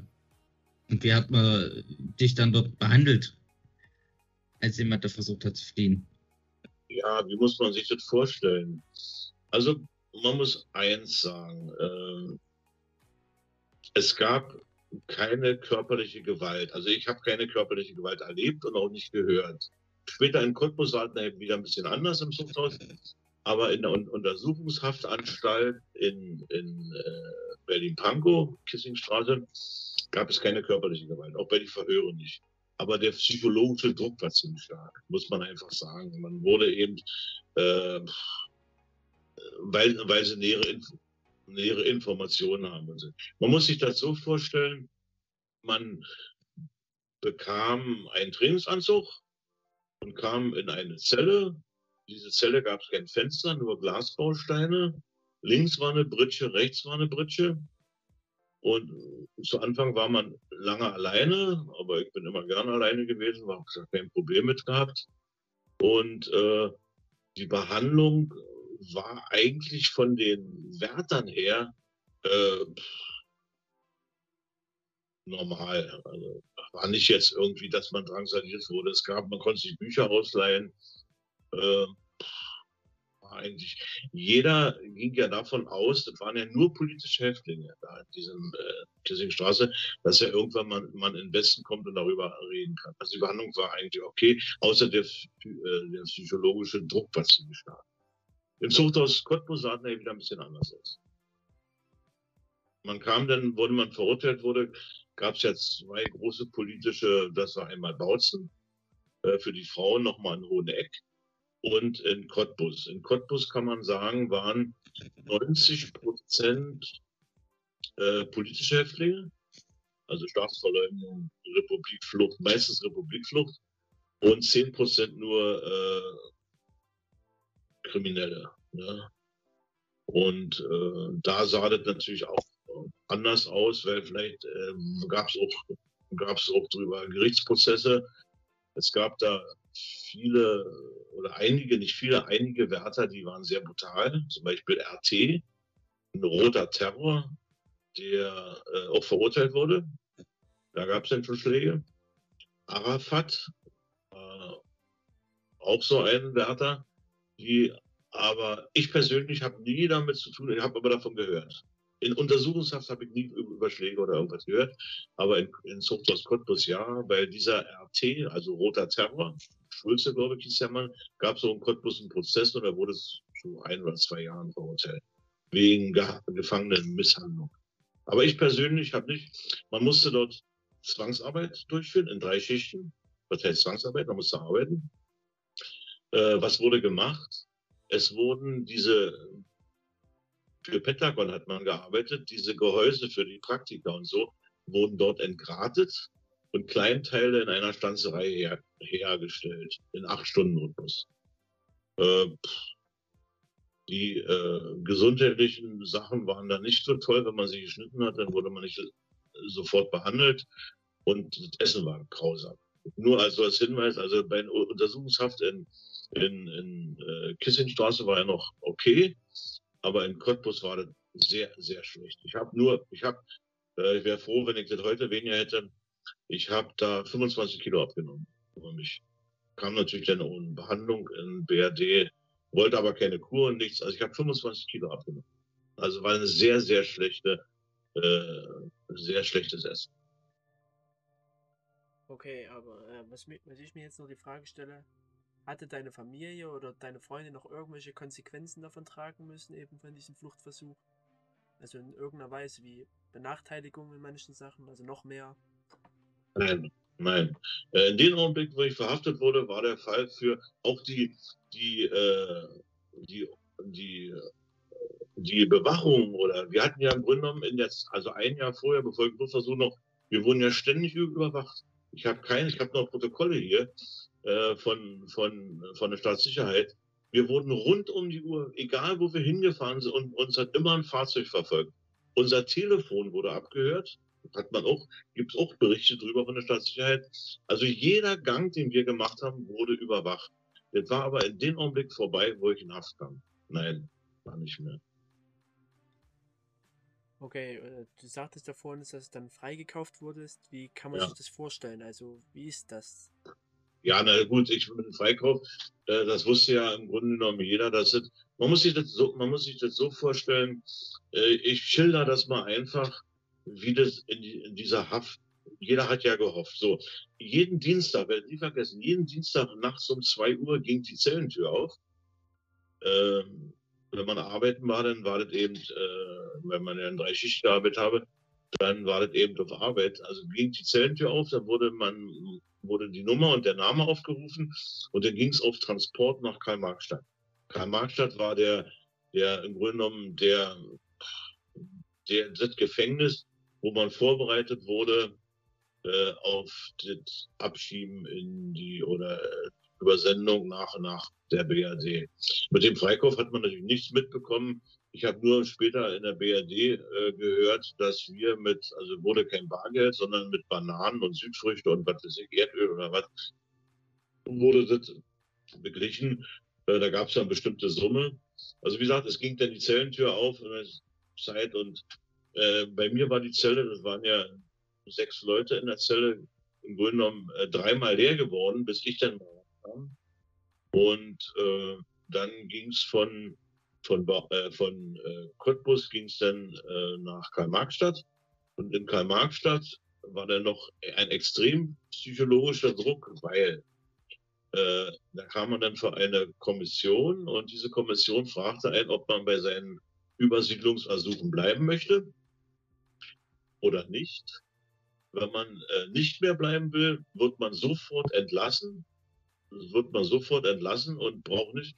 Aber wenn die Kommission jetzt entscheiden sollte, äh, wenn man dabei bleiben möchte beim Übersiedlungssuchen, wenn man wenn die Kommission entscheidet, äh, dass abgelehnt wird der Antrag, dann geht man wieder zurück nach äh, Cottbus und muss seine restliche Strafe absitzen. Also das war so ein psychologisch ein starker Druck, weil ich ja wusste, durch die äh, Verhältnis mit meinem Schwager und ja, aber ich blieb natürlich dabei, logischerweise, dass ich wollte. Und dann, wenn man sich entschieden hatte, wurden alle Formalitäten erledigt, äh, Frage, Frage äh, fein machen. Man hatte ja im Grunde genommen, ich hatte eine Uniform, die war ja natürlich verdreckt und dreckig.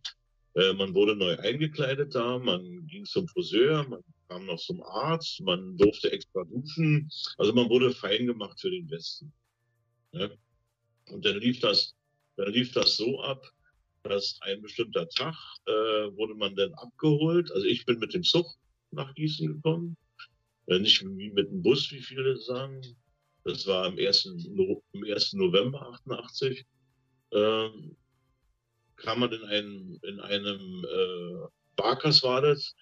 Äh, Im Hof stand dann noch der Rechtsanwalt, der Rechtsanwalt von der BRD und der Rechtsanwalt von und äh, stellten sich nur vor und beglückwünschen uns und da haben wir alles geschafft und äh, uns wünschen uns gute äh, Reise nach Gießen. Gut, dann ging es zum Bahnhof Karl-Marx-Stadt, also jetzt Chemnitz.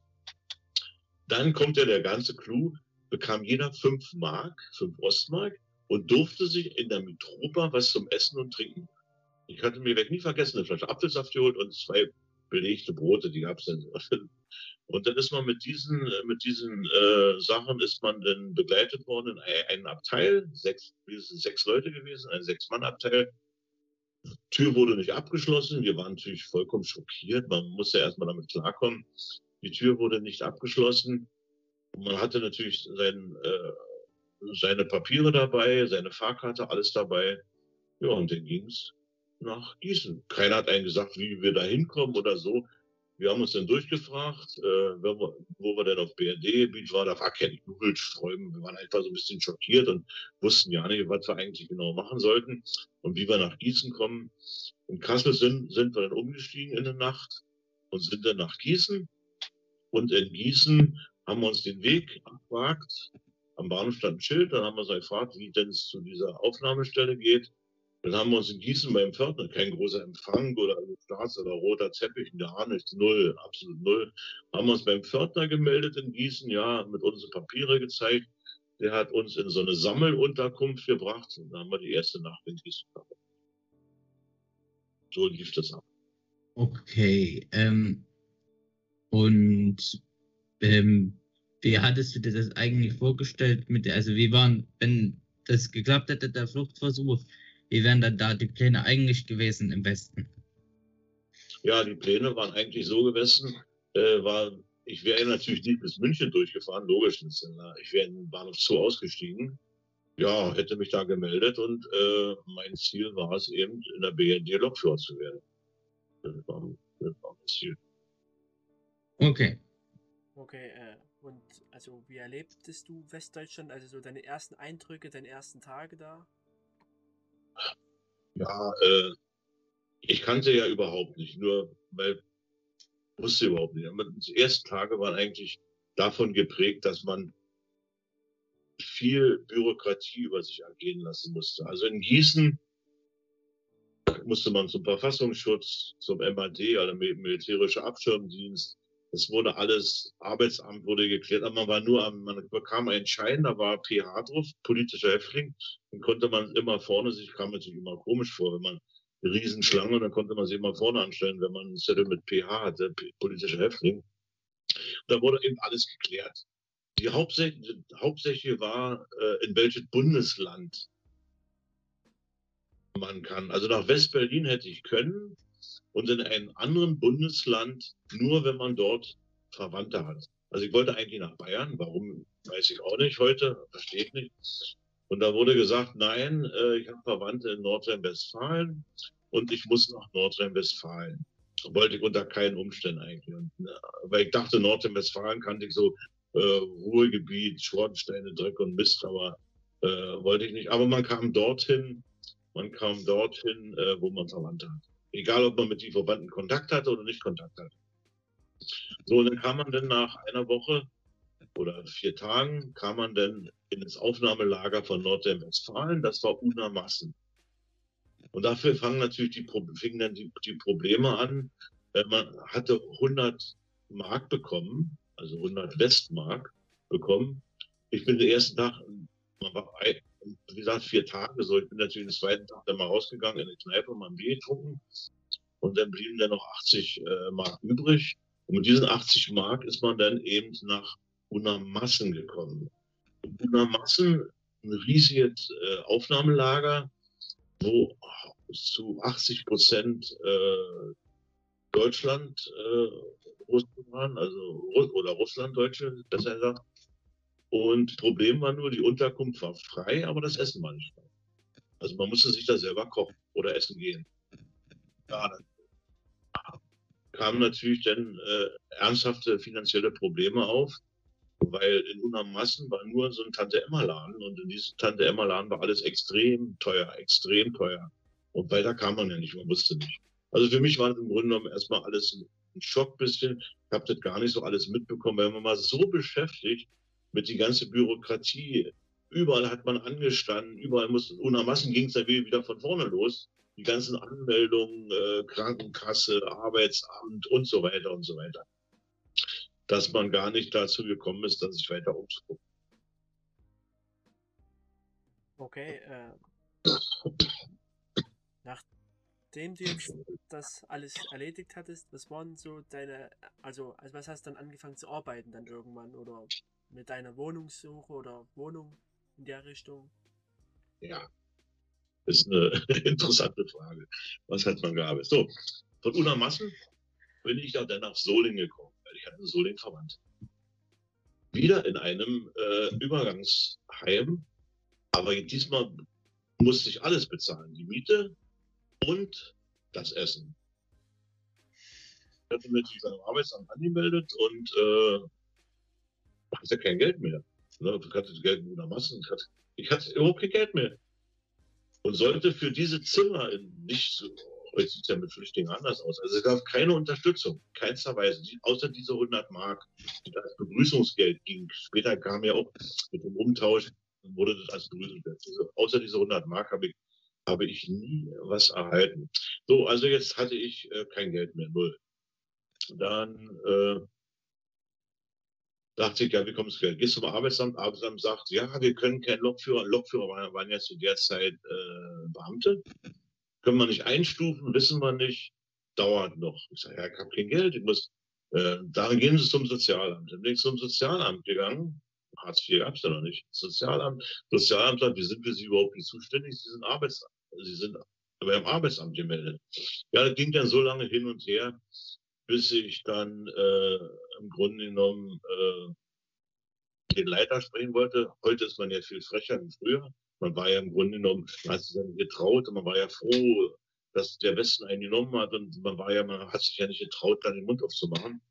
Ja, dann halte ich mich doch durchdrungen, weil es ging nicht mehr anders. Und dann der Leiter der Arbeitsamt hat dann bewirkt, dass ich einen, Schuss, äh, einen Vorschutz bekam von 300 Mark. Gut. Parallel dazu hat mein Cousin, der hat nebenbei als Taxi, als Feuerwehrmann und Taxifahrer gearbeitet, aber hat noch bei einem griechischen Autohändler, ganz zwielichtige Gestalt, Autos repariert. Und er sagt, weißt du was, pass auf, komm mit, du kannst da Autos sauber machen. Also der hat immer so alte Autos von, vom Bau geholt, hat die aufgepäppelt, hat den TÜV bei 100 Mark in der Hand gedrückt, dann hat er ihre Plakette gekriegt, dann hat er das für einen zehnfachen Preis wieder verkauft. Und da habe ich dann Autos und dafür habe ich dann pro Tag in einer 10 Stunde 50 Mark bekommen. Ja, für mich war das okay und essenfrei. Ne? Essenfrei und 50 Mark. So kam es bis nachher meine Familie kam ja nach vier Wochen nach. Dann bekamen wir ein größeres Zimmer. Und äh, ich bemühte mich natürlich, versuchte natürlich bei der Bundesbahn unterzukommen. Und die sagten, na, nee, und müssen wir so. Es wurde ja keine Qualifikation zu dem Zeitpunkt anerkannt. Außer der Facharbeiterbrief, aber keine Qualifikation als Lokführer. Ich hätte nochmal alles neu machen müssen. Und äh, es ist gerade keine Vakanz frei und es geht nicht und hm, wissen wir wissen noch nicht. Ähm, müssen wir mal abwarten. Da war Februar und im Juli sollte sich entscheiden. Ich sage, ich kann nicht bis Juli warten. Und mein Onkel, der hat als Lkw-Fahrer bei Bayer gearbeitet und kannte den, äh, den, den Leiter der Verkehrsbetriebe von Bayer. Sagte, ja, ich habe hier Neffen und so. Bei dem habe ich mich vorgestellt und da habe ich dann äh, angefangen als Rangierarbeiter. Also das heißt, ich äh, unterste Stufe im Eisenbahnwesen, was man, das ist eine schwere Arbeit, also als Rangierer. Das heißt also Züge kuppeln, Züge abhemmen, Züge fertig machen.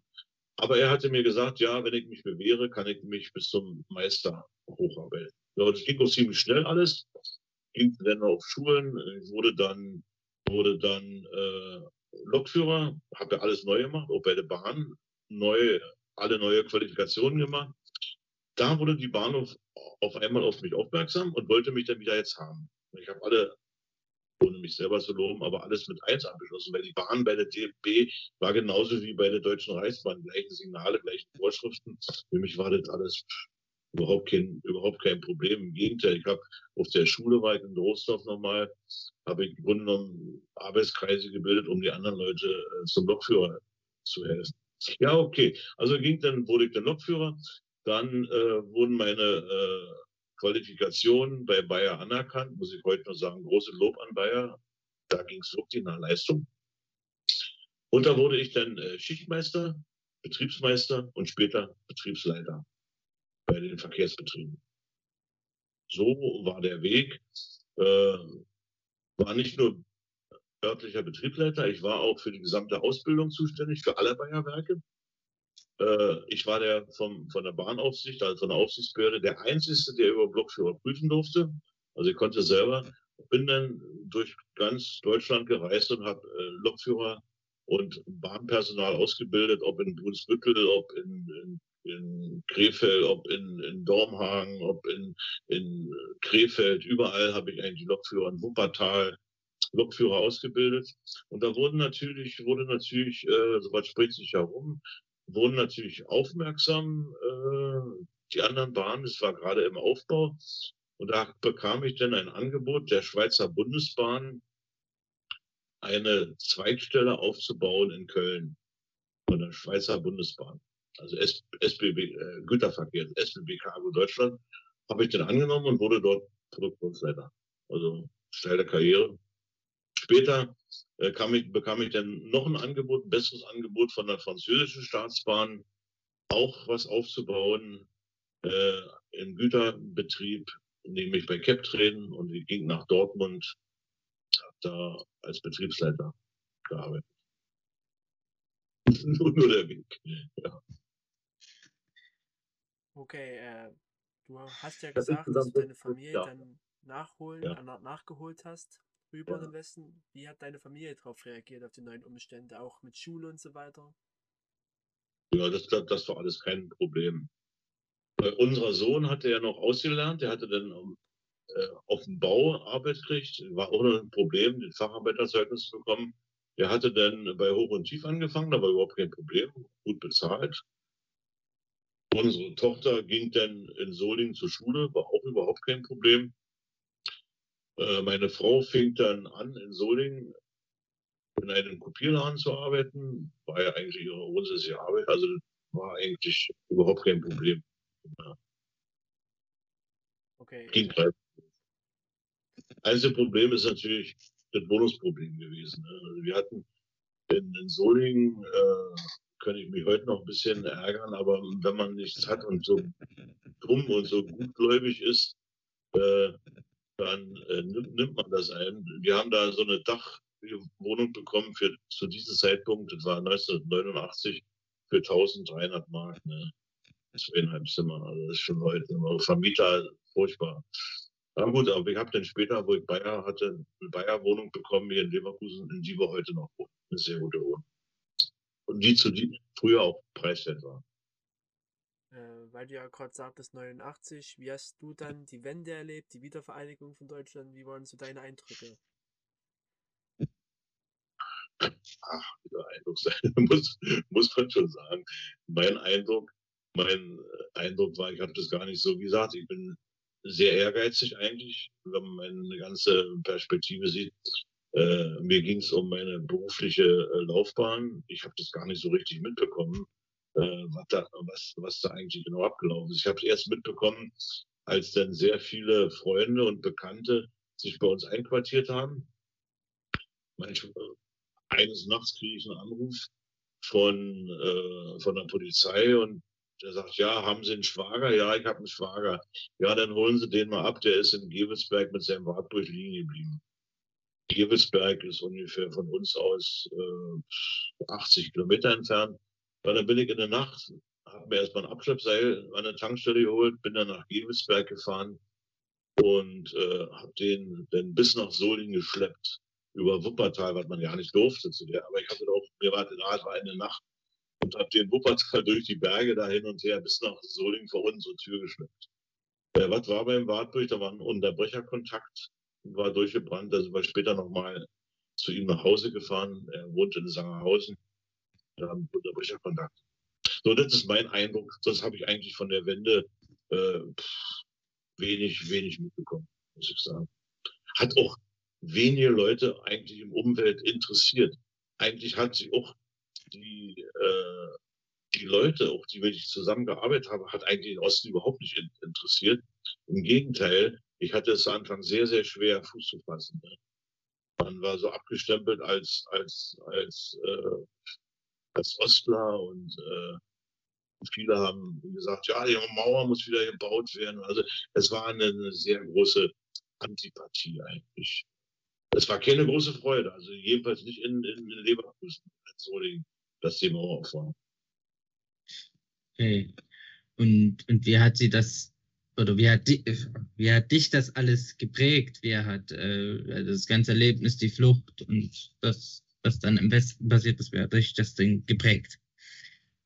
Ja, was heißt, äh, was heißt geprägt? Äh, Im Grunde genommen sollte jeder wissen und jeder Visionen in, in seinem Leben haben. Jeder sollte Visionen in seinem Leben haben und wissen, dass er, wenn er was dafür tut, dass, dass, dass er auch was verändern kann. Äh, das Schlimmste ist, wenn man auf der Couch rum, rumsitzt und äh, heutzutage Leute mit ihrem Smartphone oder in ihrem Videospiel vertieft sind und eigentlich sich nur über bestimmte Sachen beklagen. Man muss einfach selber aktiv werden. Wenn man was in einem Leben erreichen will, muss man selber aktiv werden. Das ist meine Weisheit. Und ich bereue eigentlich nichts, gar nichts äh, in meinem Leben, was ich getan habe. Äh, habe vielleicht nicht alles richtig getan, aber ich bereue grundsätzlich keine einzige Handlung, die ich gemacht habe. Warum bereue ich nicht? Ich habe sehr, sehr viel über Menschen gelernt, mein ganzes Leben. Äh, das hat mir auch später auf meiner Arbeit unwahrscheinlich äh, viel Vorteile gebracht, weil ich Menschen gut einschätzen konnte. Also ich habe viel, viel über Menschen gelernt, wie Menschen ticken, wie man Menschen motivieren kann und, und so weiter. Und äh, ich bereue nichts. Im Gegenteil. Okay, dann danke ich Ihnen erstmal. Müssen erstmal, oder dann danke ich dir erstmal. Ich habe es nicht hingekriegt mit dem Duzen. Ah, das nächste Mal. Das, das, ist ja auch genauso. Äh, wir hatten, wir hatten, äh, wir hatten äh, in, in Köln-Eiffeltor auch Lehrlinge.